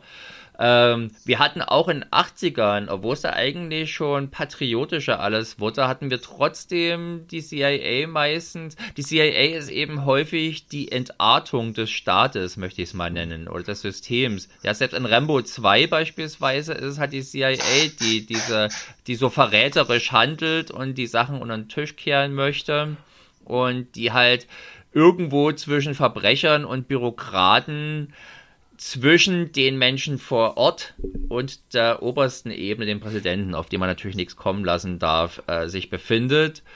Und in den 90ern hat sich das ja dann eigentlich fortgesetzt und es hat, denke ich mal, erst mit dem 11. September dann für eine Zeit aufgehört, dass die so dargestellt wurden. Ähm, muss man hier nicht noch erwähnen, dass ja letztendlich die, die, die, diese korrupten CIA-Menschen auch in direkten Gespräch mit dem, mit dem Präsidenten standen. Das ist ja die Szene, wo auch der Präsident letzten Endes den, äh, diesen CIA-Heinis so angedroht hat, dass wenn es nicht äh, läuft, wie er gern hätte, dann hat er einfach nur das Wort gedroppt, Healthcare. Was ja, hat er damit genau gemeint? Aber tatsächlich ist es ja so, er, er sagt, sie sollen eben ihren, ihren Dreck wegmachen, sie sollen halt diese Zeugin eliminieren. Er sagt ja nicht äh, und bringt noch gleichzeitig äh, so und so viele Leute um. Das ist, glaube ich, ähm, natürlich, die haben einerseits sind sie, was man ja auch sagen muss, der eiserne Vorhang war gefallen, die Sowjetunion hatte sich aufgelöst. Das ist ja in vielen 90er Jahre Actionfilmen, das was halt eben, die Feindbilder sind verschwommen. Es gibt diese, diese Bedrohung aus dem, ist, ist unklarer geworden. Und die Frage ist jetzt, wo es den Warschauer Pakt und den, den die Sowjetunion nicht mehr gibt, braucht man noch diese Geheimdienstbudgets. Und die Geheimdienste wollen natürlich nicht auf diese Knete verzichten. Natürlich. Das stimmt. Wie war das nochmal mit, mit dem Healthcare dann? Warum hat er gerade äh, damit in Anführungsstrichen gedroht? Wir hatten das ja das, vorher. Ich glaube, das kann man ganz hundertprozentig nicht äh, jetzt begründen. Also entweder er dreht ihnen den Hahn zu, dass sie auf Healthcare angewiesen sein könnten, individuell. Ja. Ich, ich, ich meine irgendwas im Hinterkopf zu haben, dass äh, auch äh, Bill Clinton damals in den 90ern irgendein ein, eine Healthcare-Desaster Ich, ich glaube, es ist vielleicht auch eher allgemein. Das ist ja die heute, dass man irgendwie ähm, du hast einmal die, die Falken, die Republikaner, die halt irgendwie den großen Militärapparat wollen, die diverse Nationen haben wollen. Und du hast eben die Liberals, die gerne äh, sowas wie allgemeine Krankenversicherung haben wollen und äh, beide sind füreinander der Boogeyman und wenn man halt dann sagt, so ich stecke euer Ge Geld in den in den Healthcare-Bereich, dann ist es vielleicht doch mal eine besondere Schmähung das für die könnte CIA. Es gewesen sein. Ja, das könnte es durchaus sein. ja, stimmt, stimmt. Ah, okay. Ja, ich habe mir allerdings auch nicht so viel Gedanken darüber gemacht. Das hat er halt gesagt und weiter ging's. Ja. nee, mich hat es mich hat es getriggert, weil ich weil ich da äh, mal eine Clinton Doku gesehen habe und und ich wusste, der Clinton war ja auch verantwortlich für so das ein oder andere sozialpolitische Desaster, was ist irgendwie den zum Beispiel so Geschichten wie, dass du nur vier Jahre lang Sozialhilfebezüge bekommst und danach ist wirklich Schluss. Und äh, ich habe da versucht irgendwie eine Verbindung zu sehen. Ja, wobei die Frage ist tatsächlich, als Clinton ins Amt kam, das muss man auch sagen, wurde er tatsächlich sogar schon, ähm, was, was heutzutage so ein bisschen absurd ist, aber tatsächlich äh, von einigen sogar als der erste schwarze Präsident gefeiert, weil er tatsächlich irgendwie sich eben die ähm, Gleichheit auf die Fahnen geschrieben hatte, was natürlich dann irgendwie durch diese Geschichte mit der Einführung von der Kategorie der Super Predators unter den jugendlichen Straftätern, die übermäßig schwarz waren und so weiter, selber torpediert hat aber als er, als er ins Amt kam, war er tatsächlich als, als liberale Hoffnung sehr gefeiert worden. Also. Mhm. Aber er hat insgesamt schon für demokratische Verhältnisse einen sehr konservativen Kurs gefahren. Viele Sachen, von denen heute, äh, die entweder immer noch da sind als äh, reaktionäre Politik oder halt erst unter Obama abgeschafft wurden, kommen halt auf äh, Clinton zurück. Also zum Beispiel dieser Defense, Defense of Marriage Act, wo also festgelegt wurde als direktes Gesetz, dass nur Männer und Frauen heiraten können. Das kam unter ihm.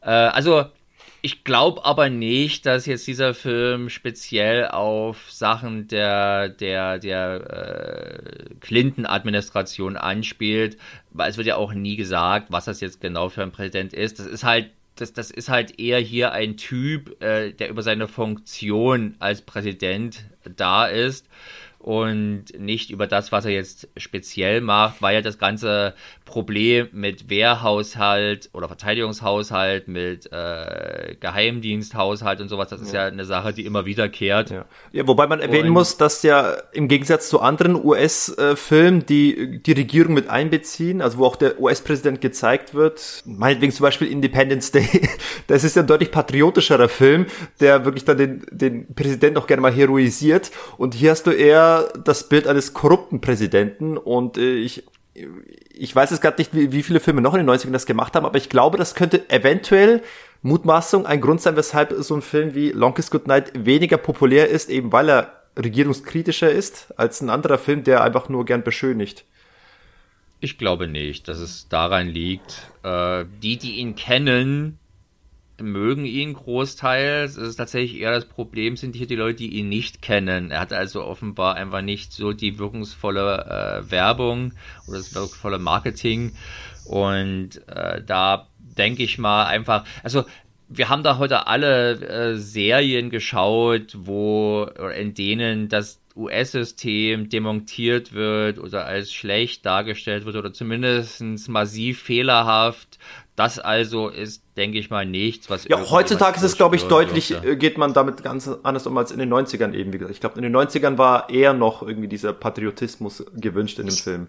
Oder ich weiß es nicht, ich, ich, man müsste jetzt vielleicht eine, eine Aufnahme machen, aber gleichzeitig, es gibt doch auch schon hier in Absolute Power, der ist aus den, auch aus den 90ern, ich glaube 97, ist doch auch der Präsident als, als, als Mörder oder so, wie ist das nochmal genau? Ja. Ähm, du hast, ja. ähm, Du hast, ich weiß nicht, ob den einer kennt, eine kleine Ivan Reiten Komödie mit äh, Kevin Klein, Dave, wo ja auch er ja. den, den, Doppelgänger spielt und der eigentliche Präsident ist ein Halodri, ein, ein Schurke und so weiter und jetzt kommt eben der, der gute Kleinstadt-Amerikaner und ersetzt ihn. Also ich glaube, dass ähm, so, dass niemand Angst hatte davor als, als Nestbeschmutzer. Und es ist ja oft auch einfach so, dass gesagt wird, nicht der, der, das Amt des Präsidenten ist fehlerhaft, sondern einfach der Typ ist fehlerhaft, aber das ist, den kann man austauschen. Siehe Dave. Ja. Cool. ja.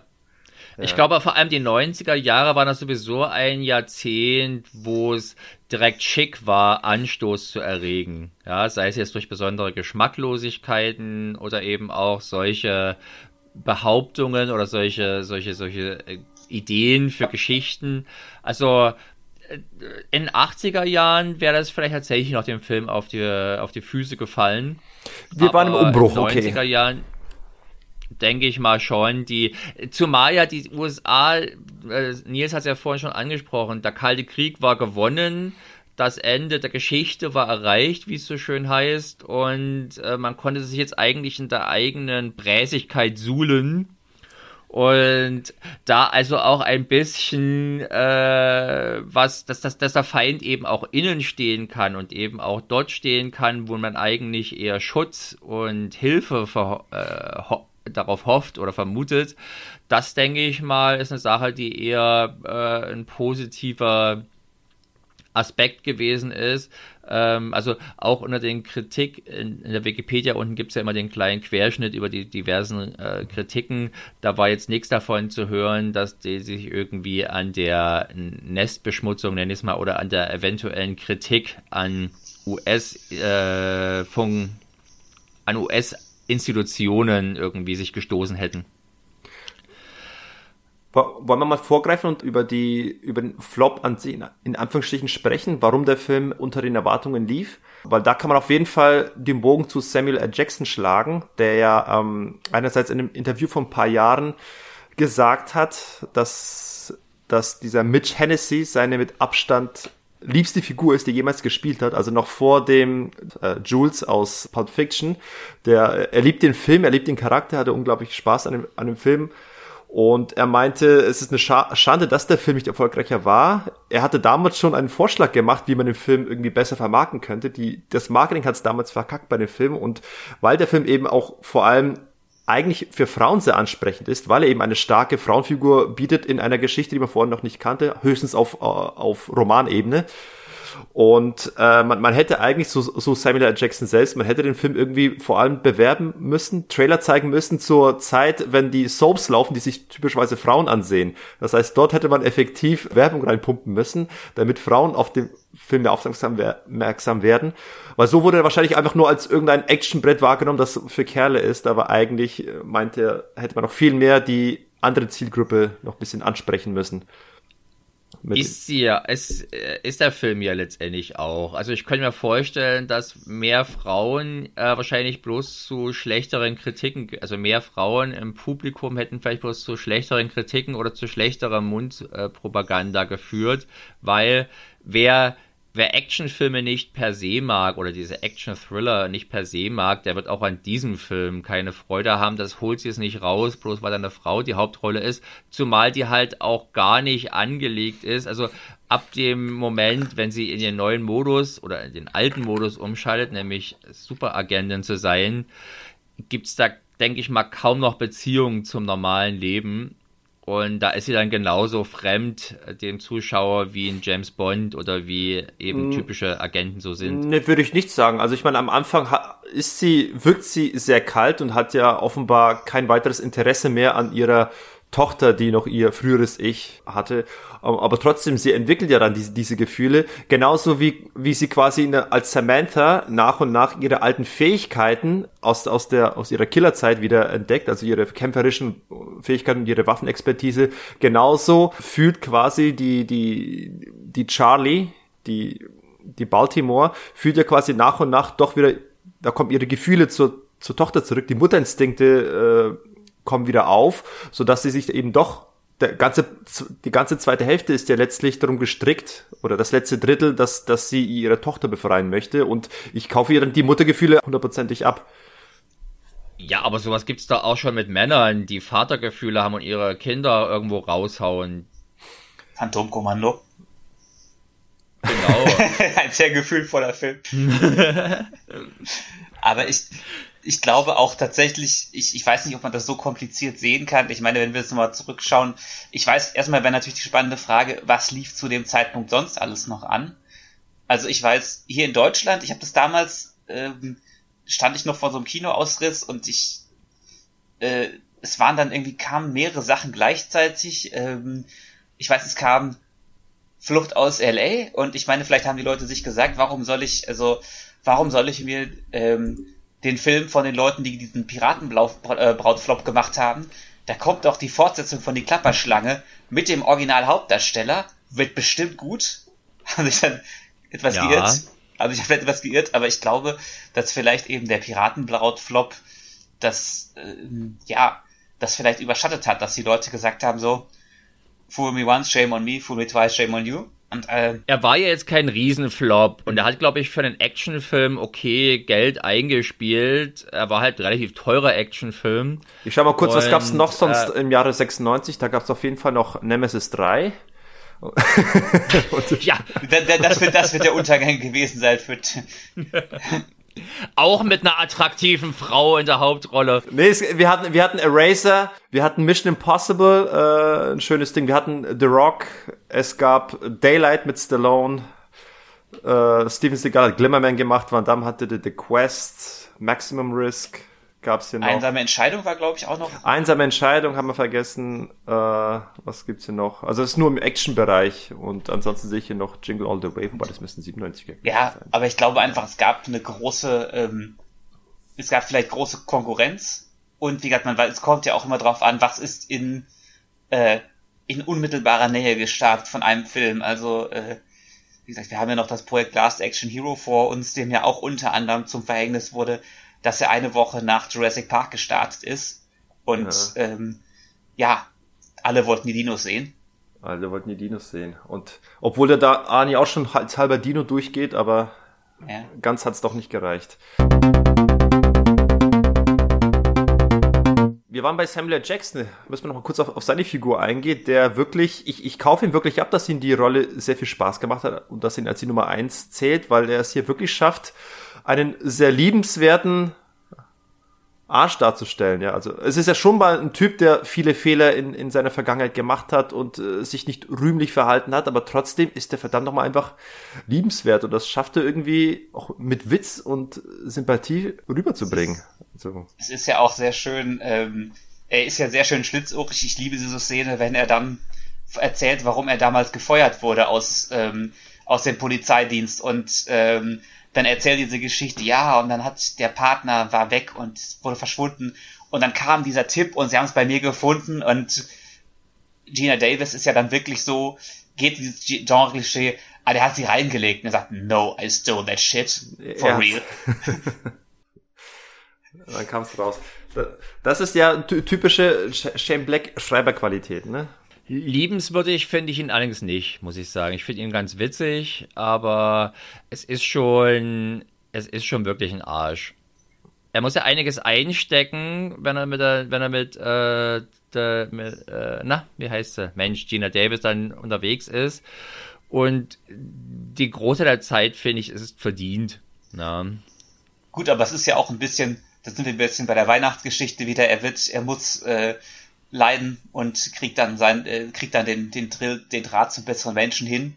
Am Ende trifft er sich, glaube ich, mit seinem Sohn und scheint, scheint etwas ja. geläutert zu sein. Also, dass er jetzt halt, äh, man sieht halt am Anfang, er besucht seinen Sohn zu Weihnachten, will ihm ein Geschenk mitbringen. Das verdeutlicht natürlich, dass er schon irgendwie ein Herz hat, dass er auch zu Emotionen fähig ist. Ähm, auf der anderen Seite, es, er ist halt die Tatsache, dass er offensichtlich eine Art Loser ist, macht ihn mir halt nur bedingt sympathischer, weil man doch schon de deutlich vermittelt bekommt, dass das selbstgewähltes Elend irgendwie ist. Und die Masche, auf die er dann aufgezogen hat, mit der er also sein Geld verdient als Privatdetektiv, nämlich mit Hilfe seiner Assistentin irgendwelche armen Tropfe äh, abzuzocken, spricht jetzt auch nur bedingt für ihn. Aber das ist ja auch wieder klassischer klassischer Hardball-Style. Ist es nicht auch in sogar in Chinatown, wo ähm, Jack Nicholson seine Sekretärin als Lockvogel einsetzt, um irgendwelche untreuen Ehemänner äh, in, in Flagranti zu fotografieren und dann das Geld von den Frauen zu kassieren. Also das sehe ich dann, klar, aber so dieser, dieser Gumshoe, dieser Private Eye als Loser ist ja auch so ein klassischer Genre-Topos und das macht die ja eigentlich sehr witzig, finde ich. Ja. Die klassischen äh, Hardboiled Privatdetektive sind aber auch nur selten wirklich sympathisch. Ja. Also liebenswürdig ist da wahrscheinlich ein Attribut, das man nur sehr selten im Zusammenhang ja. mit denen zu hören bekommt. Wobei, äh, meine Lieblingsszene ist ja fast die, wo er aus dem Auto getreten wird und dann erstmal auf der, auf der Straße liegt und keine Anstalt macht, erstmal aufzustehen, sondern bleibt liegen und zündet sich erstmal eine Zigarette an. Und äh, das, die hat mir so gut gefallen, weil die hat mich sehr stark, also für mich ist diese Szene ganz klar eine Inspiration gewesen für den Anime Cowboy Bebop, weil der Spike Spiegel hat e exakt ähnliche Szenen wie, wie das da. Einfach in den un unmöglichsten Situationen erstmal eine Zigarette anzünden. Das fand ich äh, ziemlich cool. Also ich, ich glaube, da hat man Inspiration draus gezogen aus Samuel L. Jackson. Das man nur so am Rande. Ja, der ist ja nun schon fast ein Sinnbild für Coolness, Samuel Jackson. Und dass er das selbst in, in so einer tendenziell erbärmlichen Rolle äh, schafft, rüberzubringen, ist ja, spricht ja für ihn. Und ja. da bin ich mir nicht sicher, ob das äh, aus Shane Blacks schreiberischen Fehler entstanden ist oder nicht wirklich improvisiert von Samuel L. Jackson schwer zu sagen. Also es, äh, der Film, also Shane Black ist ja jetzt niemand, der für einen besonders feinen Humor bekannt ist. Na, das ist schon einer, der eher, der es schon eher etwas grob mag und sag mal, wenn, wenn in sexistischen Top reingegriffen was Gutes bei rauskommt, dann benutzt er das natürlich gerne. Äh, ist ja auch hier so. Das wäre jetzt der Einsatz für Nils, äh, der das jetzt entweder widerlegen oder bestätigen kann. Ähm, was jetzt genau? Ja, dass, dass Shane Black mehr einen grob schlechtigen Humor hätte. Ich finde, er ist zumindest sehr zynisch, aber ob er sehr fein ist. Ich kann zumindest von meiner Warte aus sagen, dass Shane Black immer wirklich Dialoge schreibt, die Konsequenzen haben. Also sprich, wenn ein, wenn ein, wenn ein Spruch fällt oder wenn ein, ein Plotdetail fällt, dann wird das später relevant. Sei es zum Beispiel, was hat mir da das äh, die die Gina Davis äh, ihr den Sam Jackson sagt, du kennst es, dass man Jungfrauen ähm, ins Ohrläppchen beißt. Genau ins Ohrläppchen beißt, damit sie abgelenkt sind. Und später macht sie es tatsächlich. Sie, sie beißt ein bisschen ins Ohrläppchen, weil sie so ein bisschen ihn für den unerfahrenen Typen hält. oder es oder die Szene, wo die Figur von Brian Cox erzählt, wo er überall seine Waffe hat. Unter anderem erwähnt er, dass er auch eine am Schrittbereich hat, weil ja dort die männlichen Polizisten am wenigsten Bock haben zu, zu suchen. Und das wird dann relevant, als dann äh, Gina Davis an dem Rad gekettet ist und die Leiche von Brian Cox sieht und sich eben erinnert an das, was er gesagt hat und ihm dann der Leiche in den Schritt greift, um die Pistole rauszufischen.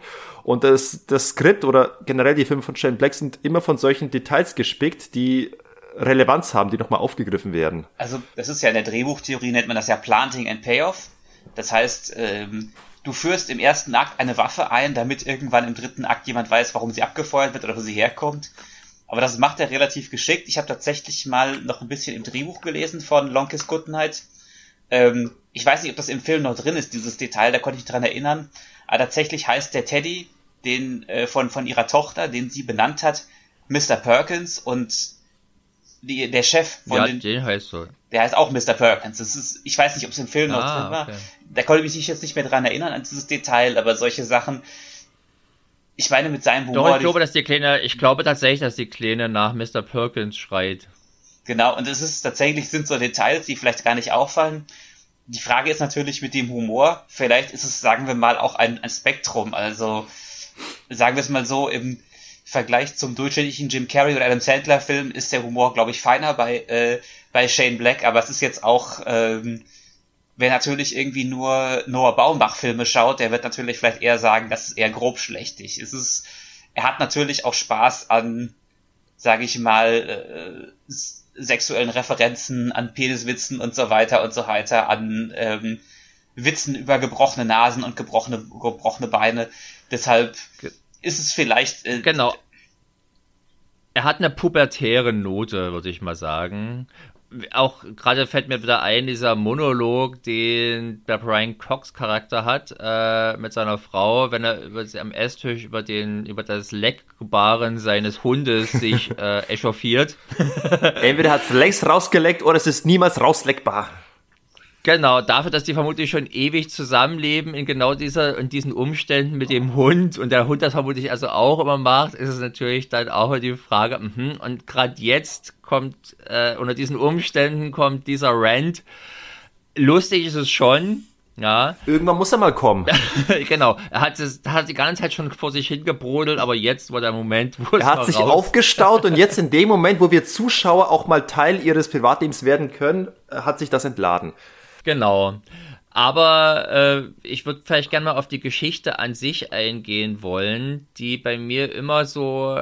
Ich habe den Film immer geguckt und konnte mich auch äh, mitnehmen lassen, ohne dass ich jetzt die verschiedenen Parteien immer so hundertprozentig verstanden hätte. Also warum jetzt? Es ist ja letztendlich immer die Frage, warum muss die jetzt ausgeschaltet werden? Ja. Ähm, und was da als für verschiedene Kräfte auch innerhalb der Partei, die man eigentlich als auf einer Seite sieht, dann aber gegeneinander arbeiten oder zumindest nicht die gleichen, nicht die gleichen Ziele verfolgen. Äh, das fand ich irgendwie immer nicht so ganz hundertprozentig schlüssig, ohne dass ich jetzt sagen kann, woran es liegen könnte. Aber da finde ich beispielsweise die Born-Identität äh, schlüssiger und konsistenter ausgearbeitet. Mhm. Man hat ja das Gefühl, dass doch ein bisschen Überraschung einfach noch sein sollen. Auf Teufel komm raus. Ähm, und ich habe mich auch gerne überraschen lassen, muss ich zugeben. Aber ich, storymäßig würde ich behaupten, es ist jetzt nicht unbedingt ein Meisterwerk in Sachen Struktur und so. Von den Sachen, die ich am Anfang angesprochen habe, ganz abgesehen. Aber es ist auch später eher oberflächliche Spannung, über die man jetzt nicht zu sehr nachdenken sollte. Ja, ich, ich kann da insofern beipflichten, dass ich sage, also die, die, die Geschichte oder die Spannung gibt sich mehr aus, aus den Charakteren und aus den, den, den Wortgefechten, die sie miteinander tragen, äh, als weniger aus, als durch das Große und Ganze, weil ich, ich fand es auch bisschen stark konstruiert oder sehr herbeigezogen, dass am Ende halt die, die, die, diese Bombe ist, die noch eben schnell eingeführt wird und dieser Lastwagen, der jetzt dann plötzlich die, die, der große finale Showdown ähm, den quasi schmückt. Äh, aber, das ist ja genau, aber das ist doch das genau das Ding, warum sie ausgeschaltet werden soll. Es ist ja eben, sie, äh, ich weiß nicht, wie heißt es nochmal, Projekt irgendwas? Daedalus. Äh, Pro, Pro, Oder? Nee, Daedalus ist doch der Waffenhändler, das ist doch der, ihr, ihr vermeintlich, ursprünglich hätte abschießen müssen. Ich, ich muss sagen, ich kriege auch einige Plot-Details, die kriege ich nicht mehr so richtig zusammen. Das ist, äh, man müsste doch ein paar Honeymoon? Ge genau, Operation Honeymoon, Honeymoon genau. so heißt es, genau. Das ist ja genau der Grund, warum sie, ähm, da ja eben sie hat eben diesen Waffenhändler, der, die ich es implizit verstehe, eben geholfen hat, die Materialien für diese Bombe zu beschaffen. Und mhm. die, die sagen, okay, sie ist auf dem alten Trip, sie hat noch, sie hat noch den Stand aus den 80ern, dass Daedalus ausgeschaltet werden muss und Daedalus ist jetzt aber wichtig für dieses Projekt. Und sie könnte es eben, äh, ja, sie könnte es eben auch in die, äh, äh, verhindern. Vielleicht auch einfach, weil sie noch in der, in den, im 80er Jahre Mindset gefangen ist. Wir sind die Guten, da gibt's die Bösen, die Bösen müssen abgeschossen werden. Und jetzt ist man eben in den 90ern, die Fronten sind verschwommen und man sagt, hm, ja, das waren unsere Feinde, aber die brauchen wir jetzt, um unser Geld zu bekommen. Ja, äh, ich, ich versuche das gerade mir nochmal zusammenzuräumen. Ich habe wirklich einige Plot-Details, die, die, die sind für mich irgendwie verschwommen gewesen. Es gab diesen Daedalus, den hätte sie ursprünglich umbringen müssen, der von David Morse genau. äh, gespielte Typ. Den hat sie ja nicht umbringen können. Und das war der Grund, weshalb sie wiederum äh, von, von ihrer Organisation umgebracht werden sollte. Genau, sie, sie ist ja, sie ist ja damals, ähm, das war ja ihr Auftrag, als sie irgendwie umge, als, ja, ich habe ihn jetzt äh, nicht nochmal komplett aufgefrischt, ich weiß nicht mehr genau, warum sie damals umgebracht werden sollte, ja. als äh, der ähm, Typ zu lange gezögert hat, der sie eigentlich töten sollte. Ähm, aber es war eben ihr letzter Auftrag an diesem, äh, ihr Verlobter, wie es heißt in dieser, in dieser Postkarte. Ja. Und ähm, aber es wurde auch letztlich vom CIA beauftragt, diesen Typen zu, zu töten. Und gleichzeitig ist dieser Typ derjenige, der mit den CIAs äh, gemeinsame Sache macht, um diese Bombe zu zünden. Oh. Genau, genau. Das, das, das, sagt ja auch. Da, da sagt ja auch eben, sie weiß, sie hat jetzt acht Jahre verpasst. Sie weiß nicht mehr, dass unsere Feinde von früher jetzt unsere Verbündeten sind. Ja. Da hätte man vielleicht ein bisschen mehr drauf eingehen können und da vielleicht auch noch ein bisschen moralisches Dilemma rausholen können. Das war letztendlich bloß einer von vielen äh, Plotpoints. Und ich äh, generell bin ich bei dieser Art von Film immer dafür, dass man es eher etwas schlanker macht und nicht zu sehr ausbaut, nicht noch eine Überraschung, nicht noch eine neue Partei äh, mit einbaut und Enthüllung. Äh, das, das Ganze, also der Film, das muss man ihm hoch anrechnen, treibt das schön straff voran, sodass man sich also nie langweilt und die Überraschung oder sagen wir die Verwunderung über manche Entwicklungen währt auch nie lange, weil dann schon wieder das nächste kommt, was aufregend, was spannend, was spektakulär ist. Ich finde auch nicht, dass er zu viele Überraschungen hat. Also ich finde, das ist alles angenehm so. Mir hat nur einige kleine ähm, Verbindungsstücke, einige Ausformulierungen gefehlt, damit ich irgendwie einen, einen sinnigeren oder nachvollziehbaren Übergang habe. Ja, vielleicht nicht Überraschungen, aber Wendungen, die dann häufig nicht die Zeit bekommen haben, sich so zu entfalten. Ja, auch ein gutes Und, Beispiel äh, ist die äh, direkt nach dem Anschlag, wo es wo Mitch Hennessy an der Tür steht. Gen gerade danach Schnitt, nächster Tag und beide machen sich schon auf äh, auf gemeinsamen Roadtrip und da, da hat mir jetzt irgendwie ein Dialog dazwischen gefehlt, dass die beiden irgendwie sich austauschen, was die neuesten Erkenntnisse angeht. Also war für mich das irgendwie äh, Anschlag, Schnitt, okay, liebe Tochter, ich muss jetzt gehen mit diesem Fremden und wir gehen, äh, wir brennen gemeinsam durch. So im Prinzip hat es so ein bisschen gewirkt. Da hätte mir der Dialogszene da ein bisschen gefehlt. Und hätte man gerne irgendwo am Ende bisschen was raussteigen können, weil ja irgendwie der Film ist ja angestrebt, äh, diese 120 Minuten, die er dauert, konkret in zwei 16-Minuten-Teile aufzuteilen, nämlich Samantha und danach ähm, Charlies Baltimore. So ist er ja ziemlich knapp direkt aufgeteilt. 60 Minuten hier, 60 Minuten da. Mm. Und das hätte man meinetwegen gerne ein bisschen äh, bisschen die, die Balance oder die, die, die Verteilung anders gestalten können, damit hier und da mehr Fleisch dran wäre für sinnigere Übergänge. Auf der anderen Seite möchte man halt vermutlich auch schnell in die, in die Potte kommen oder schnell zu Potte kommen. Jetzt nach dieser Anschlagsszene vom Anfang dann nochmal ein, ein, ein äh, 10 Minuten Familiendrama wäre natürlich, hätte dem Tempo nicht gut getan. So ist es schon cool, dass man dann sofort in die Gänge kommt. Mhm. Und dann ja auch gleich wieder die, äh, man, man schafft ja dann eben auch gleich wieder Umstände, die interessant sind. Die Fahrt in dem Auto, wo es keine Heizung oder die Heizung gibt es zwar, aber die funktioniert nicht. Mhm. Äh, die Musik, die sie offenbar ein bisschen nervt. Also das, äh, das sind Sachen, die ich dann auch tatsächlich lieber sehen möchte, als wenn sie sich jetzt noch länger von ihrem Ehemann und ihrer Tochter verabschiedet hätte.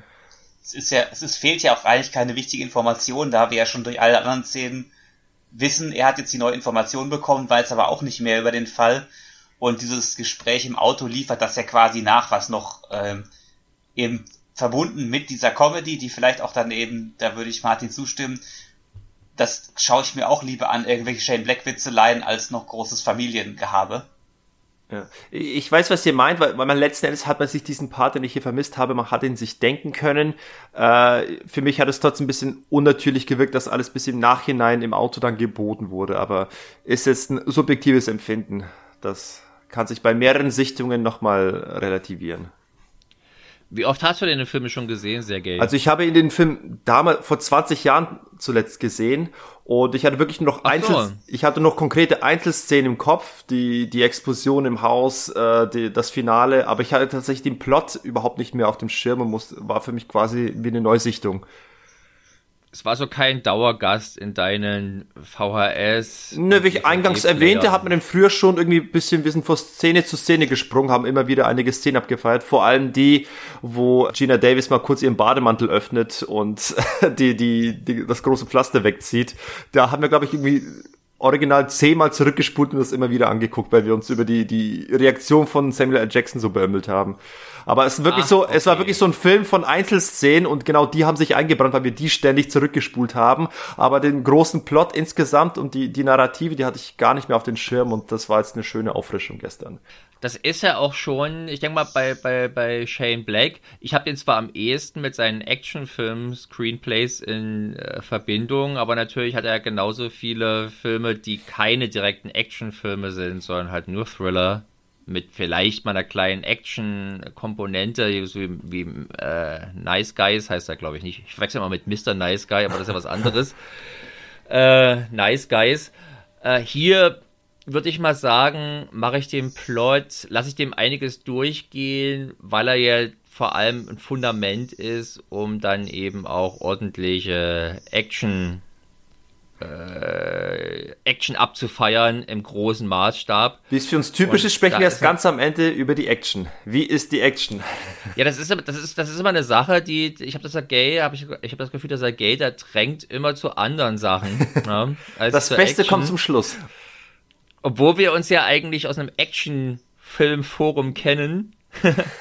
Aber die, äh, die Action ist natürlich hier, ich war, muss dazu sagen, dass ich zu dem damaligen Zeitpunkt gerade den Höhepunkt, den frühen Höhepunkt meiner Hongkong-Filmbegeisterung hatte und eigentlich nur Zeitlupen-Shootouts à la John Woo sehen wollte.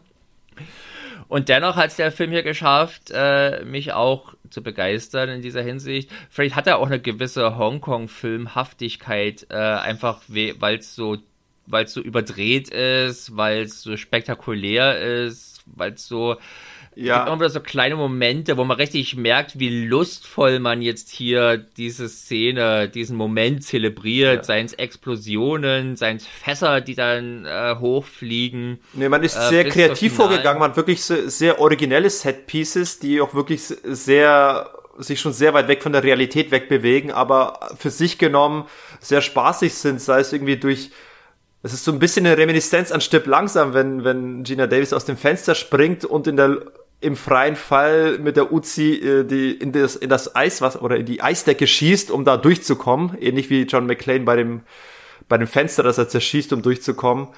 Und, und oder im Finale, wo die sich irgendwie hochseilt, äh, hochgezogen wird durch, durch die, so, so einen Seilzug und im beim Hochgeschleudert werden äh, die Waffe einer brennenden Leiche nebenbei mitnimmt und losballert. Also das ist alles eine Spur ziemlich drüber und auch mit den Sprüchen, solche martialischen Sprüche wie Die Screaming Motherfucker, äh, das ist alles übertrieben, aber in einem Maße, dass er dem Film, der letztlich doch mehr an einem Comicfilm dran ist als an einem richtigen äh, politischen Action-Thriller, da passt es dann eben. Das ist, glaube ich, auch tatsächlich, also was Martin gerade sagte, ich glaube, man die 90er, da fing ja gerade der Hongkong-Einfluss an. Es gibt ja so ein paar Sachen. Ich glaube, es gibt auch ähm, paar Szenen, wo sie wirklich äh, dieses, dieses ganz Akimbo hat. Also wenn sie da das erste Mal hat sie doch gleichzeitig eine Uzi und einen Revolver und schießt beißt, sich beichthändig da durch die, durch die, durch die Gegend.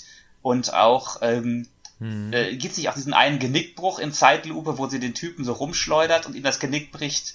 Das sind ja schon so leichte ästhetische Einflüsse aus Hongkong. Ich, ja, ich habe ihn jetzt nicht nochmal komplett aufgefrischt, bevor ich ihn äh, zum Casten gekommen bin. Ich weiß, dass Randy Harlan der Zeit auch so ein bisschen die blutigen Einschüsse im, im John Woo-Style hat. Also es fällt ja vor allem bei Die Hard 2 auf, wie äh, ja. sehr die Leute dadurch sieht werden. Ich weiß jetzt nicht mehr ganz genau, wie es bei Longest Goodnight war, ob es da auch so blutig war. Na, aber gerade, also, aber zum Beispiel Die Hard 2 ist in dieser Hinsicht noch deutlich unkonsequenter. Da sterben auch sehr viele Leute, ohne dass man irgendwas sieht. Mhm. Ja, das sind dann eher Akzente, während das hier doch schon recht konsequent zugeht. Die, die, ja. die Umgebung wird ordentlich zerschrotet beim Geballer und es gibt dann immer wieder diese kleinen Momente, die so cool irgendwie auch sind. Also beispielsweise, wenn sie sich bei der, nach dieser Wasserfolter befreit hat, kommt sie doch mit so einem Wasser, wird sie doch mit diesem Wasserrad hochgeleiert wieder und kommt dann eben gleich mit gezückter Waffe voran raus und erschießt dann gleich den Schergen vor ihr. Und das sieht einfach sehr cool aus. Also das ist, äh, da zeigt Renny Harlan, dass er tatsächlich ein sehr cooler äh, Stylist, Action-Stylist. Er ist ein sehr sagen. guter Handwerker, der es schafft, äh, in dem, in seinem, in seinem Kerngebiet Action, da, da kann er wirklich ordentlich vom Leder lassen. Und ich, ich lasse. Oder, oder er war es zumindest. Er war es zumindest. Wir dürfen noch nicht vergessen, er hat ja, glaube ich, die mit vielleicht eine der besten, besten Explosionen der Filmgeschichte im, im Finale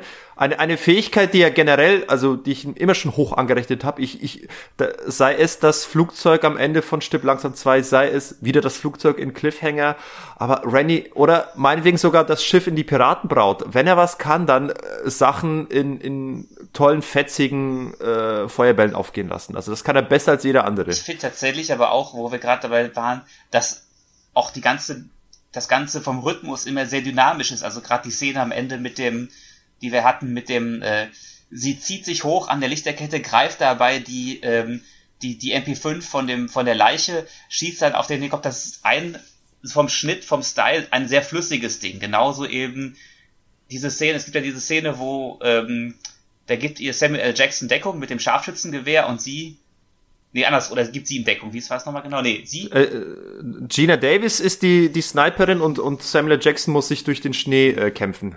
Genau, einfach, aber es ist dann tatsächlich sehr, es greift alles sehr ineinander. Es sind da viele bewegende Elemente, Bewegungselemente, die ineinander greifen. Und auch die Szene, wenn sie aus dem Fenster springen.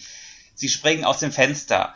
Sie gehen nach unten, sie schießen dabei. Gleichzeitig kommt über ihnen diese, dieser Feuerball heraus. Es ist tatsächlich. Ähm der Schnitt funktioniert da hervorragend und das ist auch wieder so ein Punkt, der mir aufgefallen ist, der in, auch in die Piratenbraut technisch deutlich schlechter war, wo ich mich ja wundere, dass da Randy Harlan da nicht so ganz seine, seine, seine, seine, seine Kenntnisse, seine Fähigkeiten hat walten lassen. Aber das ist nicht nur der Schnitt, ich finde es ist auch die Bildkomposition. Es sind viele bewegende Elemente, die durch den Schnitt, durch die Bildkomposition ineinander greifen und das Ganze sehr ähm, sehr beweglich machen. Auch genau diese Autoverfolgungsjagd kurz vor Ende. Es ist wirklich ähm, wenig statisch, weder von der Kamera noch vom Schnitt, sondern es hat immer eine sehr gute Bewegungsdynamik da drin.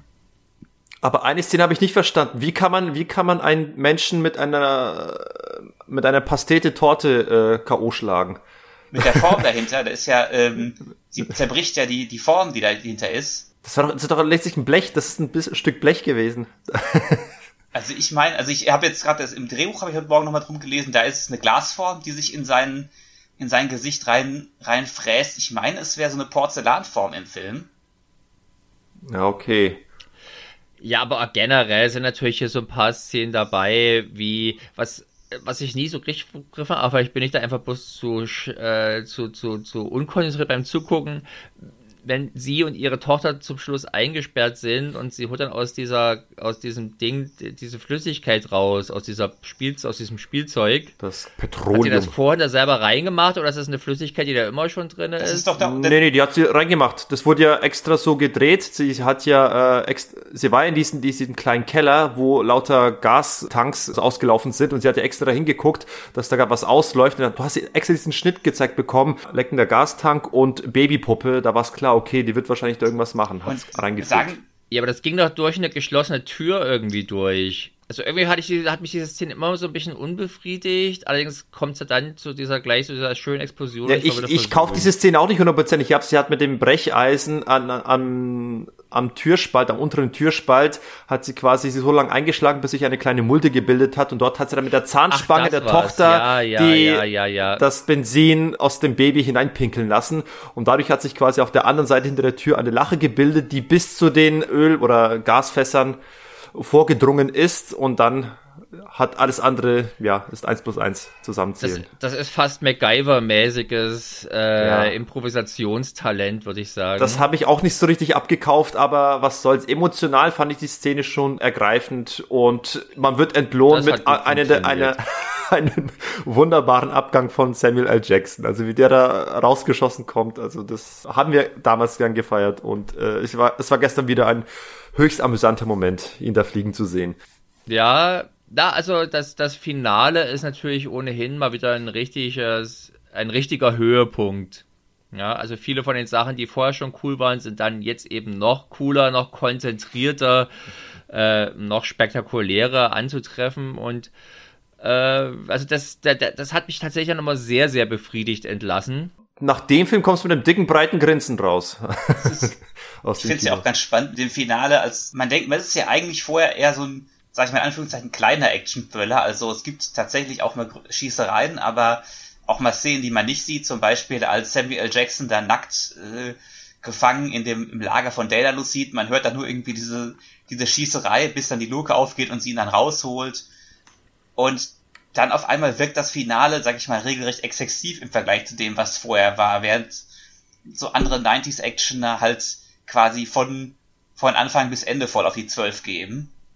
Also, dass tatsächlich das Ganze sich so ein bisschen steigert, bis, bis ich fand das durchaus geschickt und sinnig innerhalb der Geschichte, dass man gerade bei dieser Szene nicht explizit zeigt, sondern mehr das Kopfkino von Samuel L. Jackson äh, präsentiert. Also man zeigt quasi die Pers Perspektive ja. von Mitch Hennessy, der erstmal keine Ahnung hat, was passiert. Und wir haben eine Transformation in Gange, der sich genauso wundert wie wir. Und am Ende, ich glaube, es war weder, dass man zu faul war oder dass kein Budget da war. Ich glaube, das war wirklich eine bewusste, kreative Entscheidung, diese Perspektive Das, das, das habe ich noch nicht gesagt. Denke ich mal, hat ja Nils auch so gemeint. Es ist, es ist tatsächlich einfach so, dass der Film sich, sage ich mal, von der Action sehr steigert. Ich meine, wenn man nehmen wir jetzt zum Beispiel mal The Rock, das fängt gleich schon mit diesem minutiös, minutiös geplanten, ziemlich krassen Einbruch da an und dem ersten Einsatz von VX-Gas, du hast die Autoverfolgungsjagd und die meisten Action-Szenen bei The Longest Goodnight sind ja jetzt, sag ich mal, kleiner skaliert zu Beginn. Und dann zum Schluss hast du eben diese riesen Autojagd und diese wirklich gigantische Explosion, wo irgendwie die US-kanadische äh, Grenze in die, Welt, in die, in die, äh, in die Luft fliegt und da ist tatsächlich noch so ein Kontrast drin. Also ich meine, äh, ich liebe ja auch The Rock, aber es ist tatsächlich, wenn sie am Ende die ganzen verbliebenen Militärs abservieren, ist es kein großer Unterschied in, in Sachen Scope zum Anfang. Und hier ist tatsächlich so, du fängst eher klein an und dann am Ende kulminiert es in dieser wirklich gigantischen Explosion. Und, und das finde ich eben sehr stark, das, das rechne ich Filme immer hoch an, wenn sie eigentlich auch ohne große Action weitestgehend gut funktionieren und dann am Ende dich nochmal überraschen mit einem wirklich richtigen Spektakel. Ähnlich wie bei Mission Impossible, den ich genau dafür auch sehr schätze. Ich finde weitestgehend einen sehr guten Thriller, der aber am Ende nochmal eine richtig geile Action-Szene bietet, mit der ich gar nicht gerechnet hätte. Aber Hut ab, ich, ich, ich mag so solche ja, Konstruktionen. Da, da, da, kann, da kann man sich ja nochmal zu einem anderen Zeitpunkt drüber unterhalten. Aber natürlich, da, äh, The Rock war ein Film, der auch 96 rauskam. Den hat man vorhin, hat man den mit genannt? Hatte. Ja, ja. Okay, gut, äh, dann habe ich da versäumt zuzuhören oder ich war gerade auf dem Klo draußen. Aber der hat natürlich mit 75 Millionen, was also nur 10 Millionen mehr sind, sieht er natürlich tatsächlich deutlich größer, man möchte fast sagen epischer aus. Ja, das ist das ist einfach die die Werbeästhetik von Michael Bay. das ist durchaus möglich. Ja, genau, das könnte man aber da äh, schön nehmen, um auch die Stile zu vergleichen. Ich würde sagen, beides. Also, äh, Harlin hatte Anfang der Nullerjahre auch eine Phase, in der er visuell anders inszeniert hat. Das, ich würde mal sagen, da, da, hängen dann in dunklen Szenen, hängen ständig irgendwelche Partikel in der Luft, so die, zu der Zeitpunkt von Mindhunter und so. Mhm wo das Ganze, also würde ich mal sagen, fast schon artifiziell manchmal anmutete. Im Vergleich dazu ist das hier zumindest abseits der großen Action-Set-Pieces relativ sachlich, möchte ich mal sagen, von der Optik her. Und äh, aber passend und gerade im Zusammenhang mit der Montage kommt doch sehr ein sehr schöner Fluss raus, würde ich mal sagen. Und äh, aber es, es ist nicht so in your face, wie das bei Michael Bay in The Rock beispielsweise ist. Ja, das, ich würde es nicht so. Also selbstzweckhafte Kamerafahrten um Leute drumherum, einfach nur weil was kann, gibt's hier jetzt eher nicht. Aber zumindest gibt es schöne Explosionen, bloß weil man es kann. Ich frage mich aber, dass, ob er einfach ein Großteil des Budgets aufgespart hat, um es dann zum Schluss. Jetzt haben wir richtig, jetzt haben wir noch 10 Millionen übrig. Lass uns das jetzt alles hier verprassen. Es, es ist sinnvoll eingesetzt, würde ich sagen, das Budget. Sinnvoll aufgeteilt. Äh, was wir jetzt vielleicht noch zur Action sagen müssen, was mir auch erst bei einer späteren Sichtung aufgefallen ist, was vielleicht auch so ein Trademark von manchen Sachen ist, ähm, wie ruppig das teilweise ist, auch was gerade so Kollateralschäden unter Zivilisten angeht. Also die Szene, dieser erste Überfall, wo sie am Ende nachher in das Eis springen, äh, wenn die, wenn die Bösewichter ja. da draufhalten und jede Menge Zivilisten draufgehen, das ist, ähm, keine das sind immer so Szenen, ähnlich ist aufgefallen ist es mir auch bei so 90s Action, nämlich bei Ronin, dass, ähm, dass einerseits ist es immer ein kleiner Schock, andererseits denke ich mir, es ist relativ realistisch, dass wenn irgendwie äh, die, die große, die groß, das große Abräumen ist, dass vielleicht tatsächlich nicht immer nur ähm, Gesetzeshüter oder, ähm, oder Bösewichte was abbekommen, sondern vielleicht auch Leute, die wirklich das Pech haben, im Weg zu sein.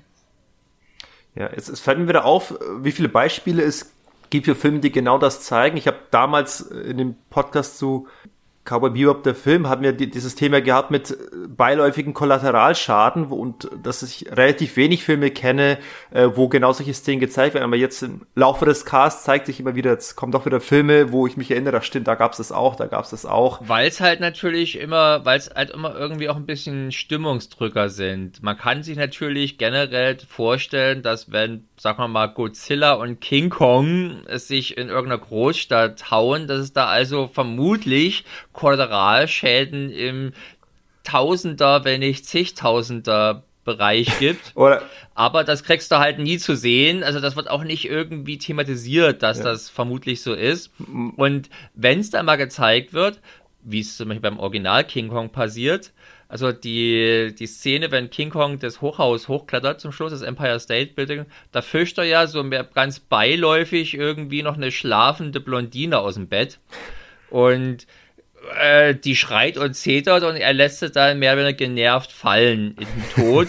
und das hat mich tatsächlich immer extrem, das hat mich richtig ge, äh, belastet. Ja, dass die, die schlief gerade noch so, ne, so, so schön im Bett, wird so rausgeholt, wacht nur auf, um mitzukriegen, scheiße, hier ist aber ordentlich Luft unter mir und dann geht's ab in den Tod. Also und das ist natürlich eine Sache, wenn man eigentlich was anderes erzählen möchte, sind natürlich Szenen, wo du dir dann erstmal ein paar Minuten denkst, verdammt, verdammt, die armen Menschen hier drumrum vielleicht auch wieder kontraproduktiv. Da muss man gucken, wo man die, wie man da vielleicht eine Balance bildet. Also mein Lieblingsbeispiel ist da ja, wir hatten es mal Police Story 3, wo äh, Jackie Chan auf diesem Highway fährt und der Kenneth Sang mit seinem Granatenwerfer ja. quasi auf, auf, sein Auto zieht, er, Jackie Chan weicht aus und dann wird halt irgendein anderes Auto erwischt. Tja, Pech gehabt, ne?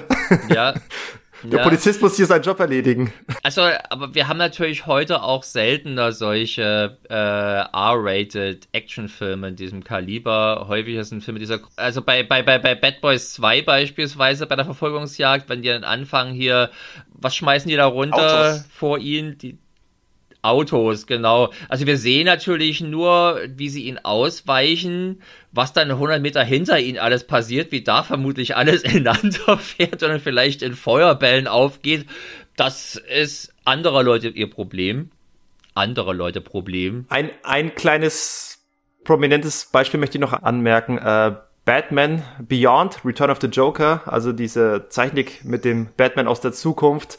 Da hast du auch eine Szene, wo Batman mit, mit, mit seinem Gleiter quer durch die Stadt fährt. Er versucht gerade einem Laser zu entkommen. Das ist, glaube ich, ein, eine, ein Ionenwerfer aus, aus dem Orbit, der gerade wirklich in die Stadt hineinballert und, und Batman versucht zu entkommen. Da wird wirklich komplette Stadtzüge werden, werden einfach zertrümmert. Also es ist wirklich Roland Emmerich-Style, wird einfach äh, die halbe Stadt zerstört und du musst auch davon ausgehen, okay, da wohnt schon keiner. Da, alles leer, eine leere Stadt, kein Kollateralschaden. Aber es ist ja Trickfilm. Ja, ist halt, ist halt Trickfilm, ne? Da, da, das nur Cartoon-Menschen. Aber selbst da wird sowas gemacht. Aber das, was, was für mich so das Einschneidendste war in ist, glaube ich, äh, der erste G.I. Joe-Film, wo dieser Killer-Virus da durch, durch Paris rast und ähm, es, es müssen einfach so rein von der Logik, weil die Helden entkommen knapp, müssen wirklich äh, eine drastische Bevölkerungsreduktion stattgefunden haben.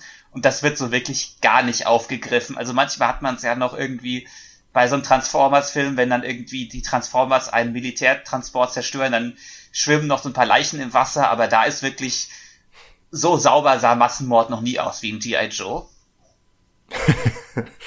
ja. Das ist doch das pra war, aber war das nicht so ein Virus, der alles auch wegfrisst? Genau, aber auch selbst dann müsste man ja vielleicht irgendwo mal einen Menschen sehen, der da ist und dann kurzfristig nicht mehr da ist. Das ist wirklich, äh, so ich, ich dann kommen, kommen genau, sie nicht knapp mit ihren natürlich. Anzügen, so, oh gut, hu, wir haben es geschafft. War da noch was? Ja, also wie gesagt, also ich kann es verstehen, dass man das nicht immer machen möchte und gerade G.I. Joe, beliebter Kinderfilm, äh, gelieb, beliebtes Kinderspielzeug eigentlich, ja, das, die möchte man jetzt natürlich nicht verstören. Bei einem äh, Long Kiss Goodnight kann man das da doch irgendwie mal machen und ohne das jetzt irgendwie überzustrapazieren. Ich wollte noch einen letzten Gedanken von mir, zumindest für die Action, dass natürlich äh, man heute also seit Born, aber eben auch dann bei den Femme Fatale Filmen, gerade jetzt dieses Jahr und im letzten Jahr gab es ja eine Schwemme von Femme Fatale Actionfilmen, die zumindest erstmal auf einer grundsätzlichen Ebene durchaus verglichen werden könnten hiermit. Sei es Black Widow, sei es, Mensch, wie hieß das da in Japan, Kate und so weiter und so fort dass da natürlich die äh, Hauptfiguren, die Heldinnen meistens auch und natürlich auch schon Jason Bourne damals sehr coole Kampffähigkeiten wie selbstverständlich zugeschrieben bekommen. Während das hier natürlich, also Longest Good Night, noch voll im 90er-Jahre-Modus hat, wo also das noch nicht so stylisch aussieht und noch nicht so kampfmaschinenmäßig. Mhm. Na, also das, das äh, vielleicht realistischer könnte ich mir vorstellen. Und äh, aber das da, da merkt man irgendwie ein bisschen das Alter. Ich glaube, es ist tatsächlich, da hatte ich auch mal schon überlegt, da können wir auch eine eigene Episode drüber machen, dass halt Action oder vor allem Martial Arts ja immer sehr ein Kind ihrer Zeit sind. Und tatsächlich dieser, ähm, dass das Longest Goodnight da sehr, ich meine, sie hat ja schon, sag ich mal, überlegene Nahkampfskills, wenn sie irgendwie da dem, dem Typen einfach so das Genick mit einem Schlag bricht und so weiter und so weiter. Aber es ist natürlich deutlich weniger ausgestellt und ausformuliert, als wenn Jason Bourne diese beiden Polizisten, die ihn da anwecken, äh, irgendwie mit einer Schlagkanonade kurz, kurz ruhig stellt. Also es ist schon, es ist schon da, aber es ist natürlich nicht das gleiche Level, was wir dann heutzutage kennen, wenn, keine Ahnung, die, die Femme Fatales oder John Wick oder was weiß ich nicht was, ähm, so zehn Menschen quasi schon zum Auf, äh, zum, zum, äh, zum Aufwärmen in einer Kampfszene erledigen. Das ist dann natürlich besonders übertrieben, aber generell habe ich heute immer so dieses, dieses grundsätzliche Vertrauen, wenn die jetzt bloß ein oder zwei Bösewichte begegnen und die noch nicht drauf gefasst sind, dann wird sie die ganz, ganz beiläufig und ganz elegant und trotzdem attraktiv fürs Publikum ausschalten.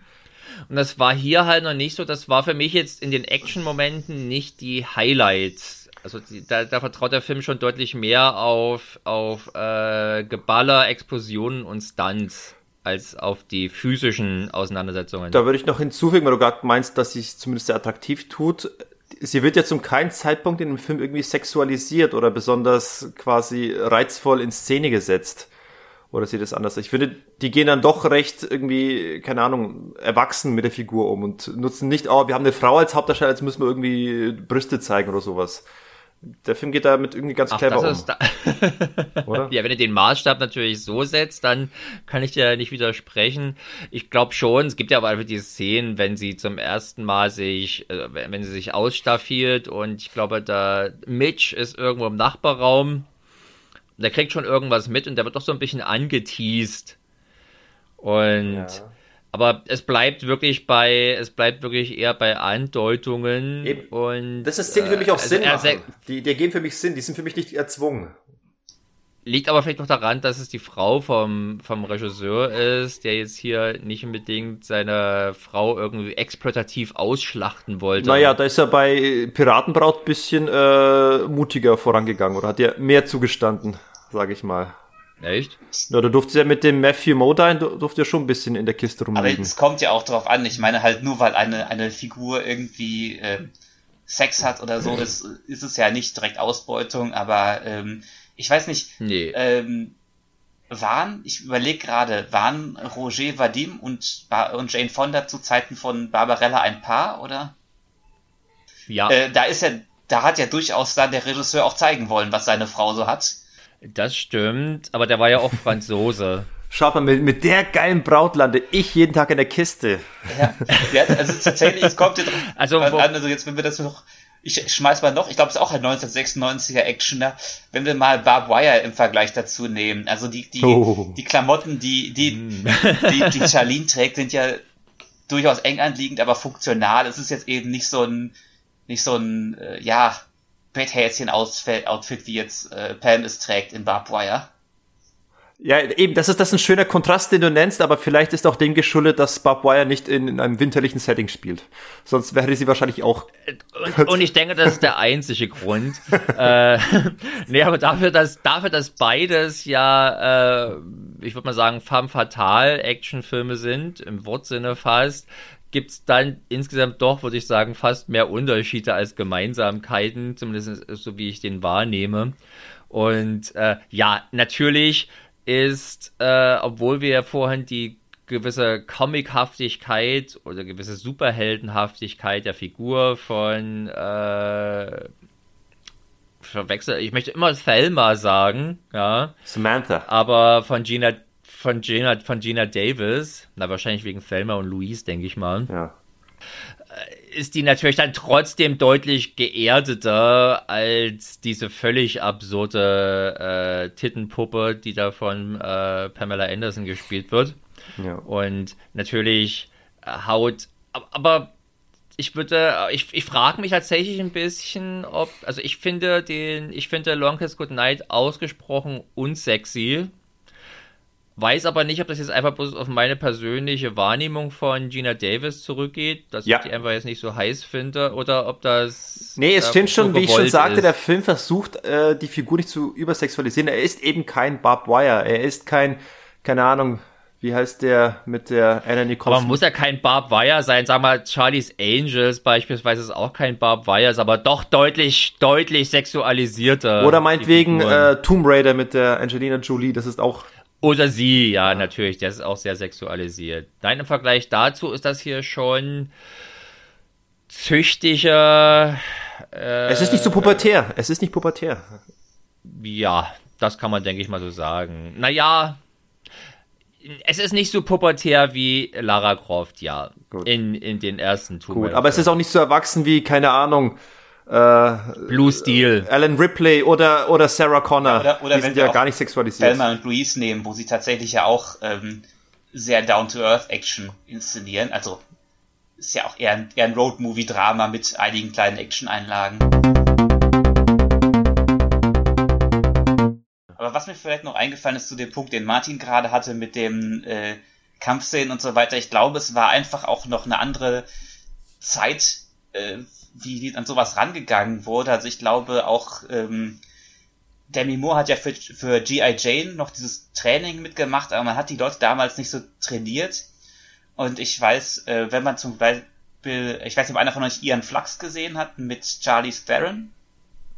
Ian Flux, ja. diese MTV-Adaption. Äh, Und es ist ja tatsächlich eigentlich so, das ist ein Film, der sehr viel ähm, Computereffekte hat, also deutlich weniger handgemacht ist als The Longest Good Night, aber auf der DVD ist so ein Making-of drauf, wo man sieht, wie Charlie Theron mit diesem Kampf- und Fitnesscoach äh, trainiert und wirklich ähm, Eskrima macht und dabei irgendwie mit der einen Hand den Stock führt, in der anderen ein Rad schlägt. Also wirklich, ähm, heutzutage wird, glaube ich, einfach sowas anders angegangen, dass die Leute ein ganz anderes äh, Bootcamp in Sachen Fitness und Fighting bekommen, bevor sie halt vor die Kamera gestellt werden.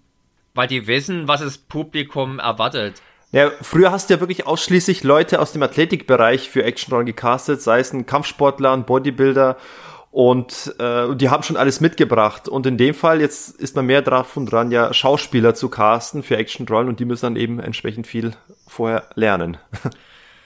Genau, das war ja letztendlich die, der vielleicht interessanteste Aspekt. Wir hatten doch mal vor äh, einem Jahr oder sowas schon bei einem unserer frühesten Podcasts, äh, da hatten wir gerade diese Doku gesehen, In Search of the Last Action Heroes. Genau. Und da wurde ja im letzten Teil auch darauf eingegangen, auf gewissermaßen dass den Tod der alten, der klassischen Actionhelden und halt äh, dieses der neue Stil, halt lieber richtige Schauspieler fit zu machen, dass die auch Action-Szenen machen können. Und ich denke, das ist heute doch was Selbstverständliches. Äh, ich möchte gar nicht ausschließen oder ich möchte gar nicht irgendwie leugnen, dass die, dass, dass, dass äh, Gina Davis im Zuge von Piratenbraut und jetzt diesem Film hier vermutlich auch Stunt-Training oder sowas gemacht hat. Ja, bestimmt. Aber es ist halt nicht, es, es ist halt nicht so dieses, diese selbstverständliche Eleganz. Also selbst wenn man sich mal anguckt beim, äh, bei Star Wars Episode 7, also wo Ray eingeführt wurde, da gab es auch, gibt es also auch Szenen, wie die da trainiert und da merkt man einfach, wie äh, leicht die über ihren Körper verfügen kann. Ich, ich denke auch. Ja, also wie, wie selbstverständlich äh, sie sich seiner, seiner, seiner Fähigkeiten und Möglichkeiten bedient, sei es, wenn sie irgendwo klettert oder sei es, wenn sie irgendjemanden umhaut.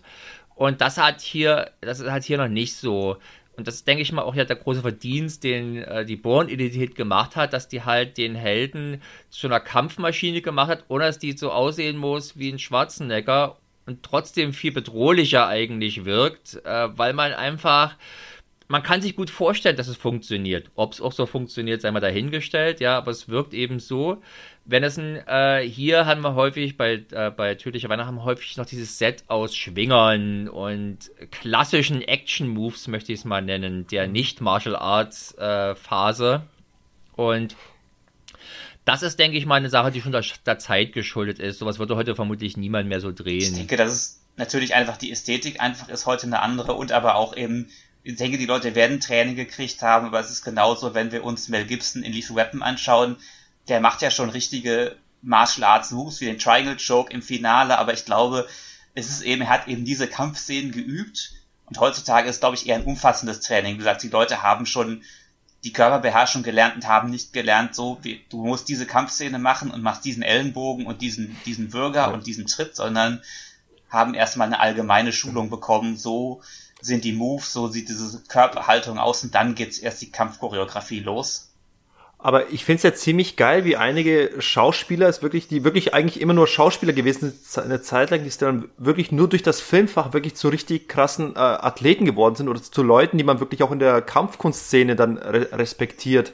Also sei es zum Beispiel Keanu Reeves, der vorher nie aufgefallen ist durch bis Matrix, äh, hat er nie mit Martial Arts was am Hut gehabt und jetzt mittlerweile wird er von vielen Leuten, die sich viel mit Kampfkunst beschäftigen, auch von vielen Stunt-Leuten, auch von Magda Cascos wird er sehr, sehr respektiert und sehr, sehr gelobt dafür, wie er sich da entwickelt hat und wie, äh, wie, wie er es eigentlich wirklich ernst zu nehmen, ein ernstzunehmender Haut drauf ist oder jetzt sogar so so kleine Hans Würste, sage ich mal, abfällig, äh, so wie Tom Holland, die haben ja auch mittlerweile sehr viel Akrobatik gelernt und, und sind sehr viel im Fitnessstudio unterwegs, oder? Tom Holland ist, glaube ich, ursprünglich Tänzer. Man dürfte den, ich glaube, man darf den gar nicht so unterschätzen. Ich glaube, ähm, der ist jetzt okay. vielleicht kein, kein Muskelprotz, aber ich meine, ich hätte gelesen, dass er ursprünglich mal ausgebildeter Tänzer ist. Also der hat, glaube ich. Deswegen, er soll ja auch den Fred Astaire spielen. Genau. Und ich glaube, das, das, hat, das ist einfach ja. eine andere Art von Muskulatur, die du hast. Also, ähm, ich habe mal einen Text darüber gelesen, ähm, wie halt sich auch Körperästhetik im Actionkino verändert hat. Und das, glaube ich, ein Film, der da sehr, ähm, sehr prägend war, war Fight Club, dass die Leute alle aussehen wollten wie Brad Pitt in Fight Club, dass die Leute eben sich nicht mehr die riesen Muckis antrainiert haben. Dann ist es wohl tatsächlich, dass du sehr viel Muskelmasse aufbaust und dem Körper dann vor dem Dreh das Wasser entziehst, dass du die, die Muskeln dann besser siehst. Also dass eben, Kreativ. dass heutzutage auch eine andere Art von Körperästhetik geworden ist durch die ganze Sache, dass man eben nicht mehr ja. Proteinshinks frisst bis zum geht nicht mehr und aussieht wie, wie Stallone oder Schwarzenegger. Ja, Proteinshakes, die sehen ja so aus, äh, Eier, Milch und rohes Rindfleisch in den Mixer durchpürieren und runter mit der Pampe. Mm. Ja. Nee, aber auch andere Beispiele, zum Beispiel, andere Beispiele noch zum Beispiel Bradley Cooper, der, ich glaube, das war für den äh, Sniper-Film, war es, wo er wirklich mit einem Coach, mit einem Kraftcoach sich zusammengesetzt hat. Es, es gibt, glaube ich, eine Szene, wo er ja, irgendwie Deadlifts macht, also Kreuzheben, richtig schweres Kreuzheben. Und du kannst das nicht faken mit Computereffekten. Du, der hat sich wirklich dann in einem monatigen Trainingsprogramm mit einem Trainer zusammengesetzt, dass er wirklich schafft, mal 250 Kilo äh, äh, Kreuzheben zu können. Nur für diese eine Szene, um zu zeigen, dass er gut, dass er ein äh, kräftiger Soldat ist. Und das sind halt Sachen, die du mit dem Filmgeschäft mitnimmst und dann hast du plötzlich eben äh, eine, eine kräftige Körperstatur, nur weil du dich für eine Rolle vorbereitet hast. Und das finde ich ziemlich cool. Genau. Ich glaube zum Beispiel Charlize Theron, die ist halt, die hat, ich weiß gar nicht, ob, ob der äh, Eon Flux ihr erster großer Actionfilm war, also wo auch sie die Action-Hauptrolle äh, spielt. Wenn ja, dann scheint sie da zumindest so ein bisschen Feuer gefangen zu haben, weil seitdem sieht man sie ja eben sehr häufig in doch sehr physischen Rollen, wo sie auch äh, beeindruckt und überzeugt. Und das ist halt eine Sache, die ich jetzt, die nimmt man, wenn es auch vielleicht nicht immer in der Qualität ist, wie bei äh, Atomic Blonde beispielsweise, nehme ich doch irgendwie als äh, gegeben hin. Sagen wir mal, Kate beispielsweise, ja, hat, äh, war ich auch, ist auch nicht gerade Darstellerin, die Mary Elizabeth Winstead, die jetzt unbedingt als Action-Heroine irgendwie sich einen Namen gemacht hätte. Aber logischerweise kann sie hier auch ganz gut kämpfen und das hat mich jetzt aber gar nicht mehr so in Begeisterung versetzt, weil es irgendwie äh, mehr oder weniger jetzt erwartet wird. Und äh, das war eben in den 90er Jahren noch nicht so. Weswegen halt die Action für mich bei äh, Longest Good Night besser funktioniert, wenn geballert wird, wenn explodiert wird, als wenn es wird ja ohnehin bloß kurz gekämpft. Ja, Eben, halt der Fokus, man hat klar, klar die die die Fähig Inszenierungsfähigkeiten klar auf, darauf gelegt, ballern und äh, explodieren. Aber das, was in der Handgemenge stattfindet, ist, kann sich auch sehen lassen. Ähm, wenn ihr dazu nichts mehr habt, äh, würde ich noch die Frage stellen, seht ihr, dass der Film irgendwelche Spuren hinterlassen hat in der Hollywood-Filmwelt oder generell? Seht ihr irgendwo spätere Filme, die sich vielleicht eventuell auf den Film beziehen? Nein. Ich glaube auch nicht. Ich glaube einfach, weil er gefloppt ist, hat's hat es keinen großen Impact gehabt. Ja.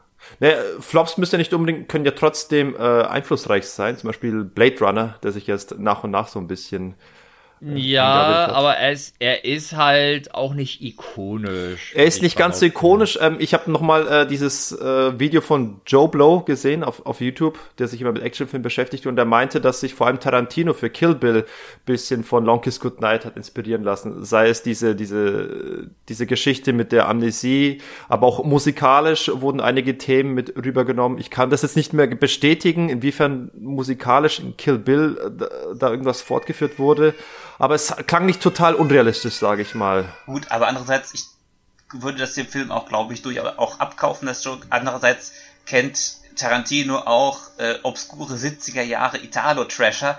Deshalb ist die Frage, ob, ob er halt wirklich das ein großer Einfluss ist, weil Tarantino ihn kennt. Also ich glaube, er hat aber keine okay. verbreitete ähm, ich meine, er ist tatsächlich, ich finde, er ist ein Kuriosum. Er ragt aus den 90ern raus, tatsächlich auch in der, in der Art der Frauenfigur weil du nicht das Mann-Vibe hast. Ja. Du hast nicht die, die, die Barbwire-Puppe, die ja irgendwie äh, so eine Männerfantasie ist und du hast auch nicht dieses, ähm, wie bei Blue Steel, wo alle zwei Minuten thematisiert werden muss, oh Gott, warum ist sie denn Polizistin geworden, sondern es ist eher ähm, eine relativ natürliche Actionheldin, aber es ist eben damit vielleicht eher ein, Kurio eher ein Kuriosum im, im 90er Jahre Action-Kino.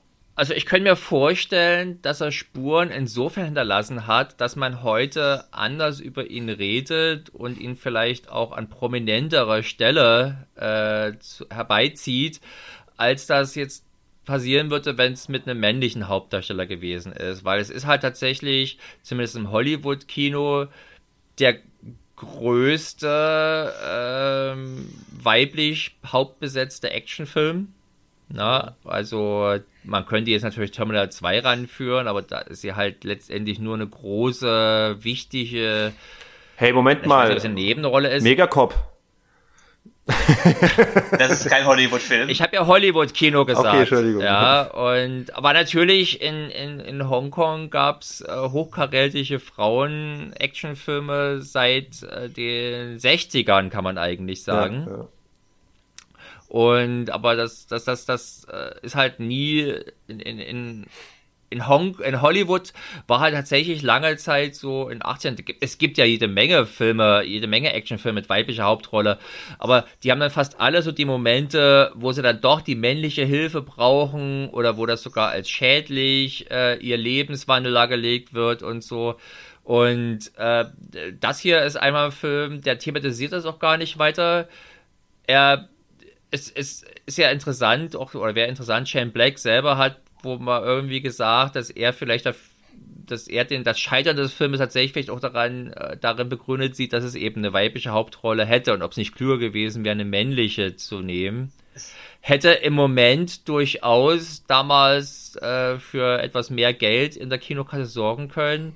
Langfristig. Hätte aber nichts nachgehalt hätte nicht nachgehalten. Wie gesagt, er war nicht so, er war nicht erfolgreich genug, um direkt bei den Produktionen, um Nachahmerproduktionen oder so oder davon inspirierte Produktionen irgendwie kurz bis mittelfristig zu initiieren, aber doch im kollektiven Gedächtnis und gerade heute, wo sagen wir mal der gesamte Social Justice Komplex natürlich ziemlich relevant ist, auch bei der gesamten Beschäftigung mit äh, Hollywood, mit Popkultur, wird dieser Film dann vermutlich eher rausgeholt als vielleicht The Rock. Was ja, der ja schon sehr prominent was ist. Was ja vielleicht noch ganz interessant ist, du hast gerade angesprochen, tatsächlich hat er dieses Skript, obwohl nachher dieser sauteure Preis dafür bezahlt wurde, sind viele Executives auf ihn zugekommen und haben damals gesagt, so ja, cooles Skript, geil, wollen wir haben, aber geht das nicht auch mit einer männlichen Hauptfigur? Und er hat sich tatsächlich durchgesetzt, vielleicht da auch nachher seine Verbitterung, dass er gesagt hat, dass ähm, dass, dass er sich, dass vielleicht doch besser gewesen wäre, da auf die Leute zu hören. Was vielleicht noch ganz interessant ist, ähm, ich habe das Drehbuch nicht komplett gelesen, nur zu einem Drittel, aber tatsächlich das, was ich gelesen habe, ist sehr nah dran am Film. Also es gab ähm, Shane Black Skripts, die deutlich, deutlich äh, derber umgeschrieben wurden. Ich glaube auch manchmal nicht nur zu ihrem Nachteil, muss man gleich dazu sagen. Aber das ist ein anderes Thema. Aber zum Beispiel, dass er vielleicht auch da seine Vision möglichst adäquat auf der Leinwand realisiert hat und dafür gekämpft hat und dann eben diesen, da tat der Flop vielleicht mehr weh als bei einem anderen Film. Hm. Ähm, wenn ihr nichts mehr zum Film habt, würde ich noch eine Frage stellen. Gibt es etwas, was ihr von dem Film gelernt habt? Irgendwas, wo ihr sagt, oh, das wusste ich noch gar nicht. Ich hatte das gestern. Ich habe gestern bis gestern gar nicht gewusst, dass in Pennsylvania Prostitution verboten ist. ist nicht in den gesamten USA Prostitution verboten? Das weiß ich eben nicht, aber in dem Fall waren es offenbar Pennsylvania. Hab's gerade nachgegoogelt. aber das kann ich mir gar nicht vorstellen. In ganzen USA ist es grundsätzlich verboten? Glaub schon. So, und hier mal wieder der Zukunfts-Sergei, der diese Unsicherheit natürlich nicht so stehen lassen konnte, ob dieses doch sehr wichtigen Themas. Und äh, ja, der Martin hatte natürlich recht, fast recht. Prostitution ist in den Vereinigten Staaten durchweg als moralisches Vergehen strafbar. Durchweg, nein, nicht ganz. Eine Ausnahme bildet der Bundesstaat Nevada. Wie soll es auch anders sein? Gerade der Bundesstaat, in dem sich äh, Amerikas Spielplatz Nummer eins, Las Vegas, befindet. Und nun ja, ich keine Ahnung, ich habe mir das irgendwie nie drüber nachgedacht. Ich meine, natürlich hat man immer wieder das Thema in Filmen gesehen, äh, dass das, dass das thematisiert wurde, dass das äh, strafrechtlich verfolgt wurde, aber ich meine genauso äh, Fälle gesehen zu haben, wo das kein Thema war, aber wie gesagt, äh, äh, dann war es nur eine, eine falsche Wahrnehmung meinerseits. Ich habe das nie hinterfragt, aber jetzt weiß ich es ganz bewusst. Und ihr, die es vielleicht auch nicht hundertprozentig wusstet, jetzt auch, Prostitution ist in den USA bis auf Nevada strafbar. Jo, und damit jetzt zum Abschluss des Casts. Nee, ansonsten war es kein so lehrreicher Film wie Mission Adler. genau. okay. Gut. Äh, Wo wir unsere erste große Erkenntnis gezogen haben, unsere erste wichtige Erkenntnis. Genau, die Sahara besteht aus 25% aus Sand. So, ähm, Ja, nee, dann hätte ich von meinerseits mich ziemlich leer gequatscht, was den Film angeht, und wir würden es dann immer noch schaffen, unter zwei Stunden zu bleiben, was ja wir uns letztes Mal als göttliches äh, Zeichen wir gewertet haben. Ja, als göttliches. Ja, nee, also würde ich auch sagen, ich würde sagen, dem Film gerecht geworden. So hofft man. Leider ist halt, dass äh, man, es gibt nicht so viele Informationen zur Produktion und zur Entstehung des Filmes wie jetzt bei ja. anderen Filmen. Auf meiner Blu-ray gibt's bei Deswegen. den Extras nichts weiter als einen US-Trailer. Ja, da ich die gleiche habe bei mir ebenso. Ich habe auch die alte deutsche DVD von Marva, VCL, da war glaube ich gar nichts drauf. Da ist ein Mini-Making-of und ein paar Texttafeln drauf, aber auch nichts, was groß erhält. Ach echt? Oh, verdammt, dann muss ich die doch mal suchen. Ja. Dann muss ich die doch mal suchen. Aber jetzt ist, der, jetzt ist der Drops eh gelutscht. Und ich glaube, er wurde ganz gut gel Naja, lass mal diese Assoziation. Ich glaube, wir sind dem Film gerecht geworden, auf jeden Fall. Wir sind jetzt gerecht geworden. Mir hat es auf jeden Fall Spaß gemacht, den nach 20 Jahren wieder neu zu sichten. Und ich war wirklich von Beginn an drin. Ich habe nicht gedacht, ah, wann ist denn vorbei, sondern das ich habe Stellen zurückgespult, mir nochmal angeguckt, wie ich es damals schon gemacht habe. War, war wieder schön. Und das nochmal hier in Podcast-Form zelebriert haben. Ein schöner Trivialklassiker. Ein Trivialklassiker der und Unikat der 90er. Kann man so stehen lassen, oder? Genau. Und gerade da zum Beispiel Blue, Blue Steel, der jetzt vielleicht der einzige andere bekannte äh, Big Budget äh, Actionfilm, der ist doch auch 90er, oder? 91 oder sowas. Äh. Der ist ja deutlich weniger Actionfilm als das. Das ist mehr ein Thriller. Und Genau, und etabliert eben auch die Selbstverständlichkeit nicht so. Das ist das, denke ich mal, was vielleicht am, am positivsten über, die Unterhal über den Unterhaltungswert äh, bleibt, dass es einfach so eine selbstverständliche Frauenheldin etabliert, ähm, ohne da jetzt großen Erklärbedarf zu sehen. Jetzt fällt mir noch eine, eine und Rechtfertigungsbedarf. Jetzt fällt mir noch eine Frauenrolle in einem Actionfilm der 90er ein, Hauptrolle Alien 4 oder? Ja, Alien 3 war, glaube ich, auch 90er. Es ist halt Alien. Es ist halt Alien. Ah, ja. ja.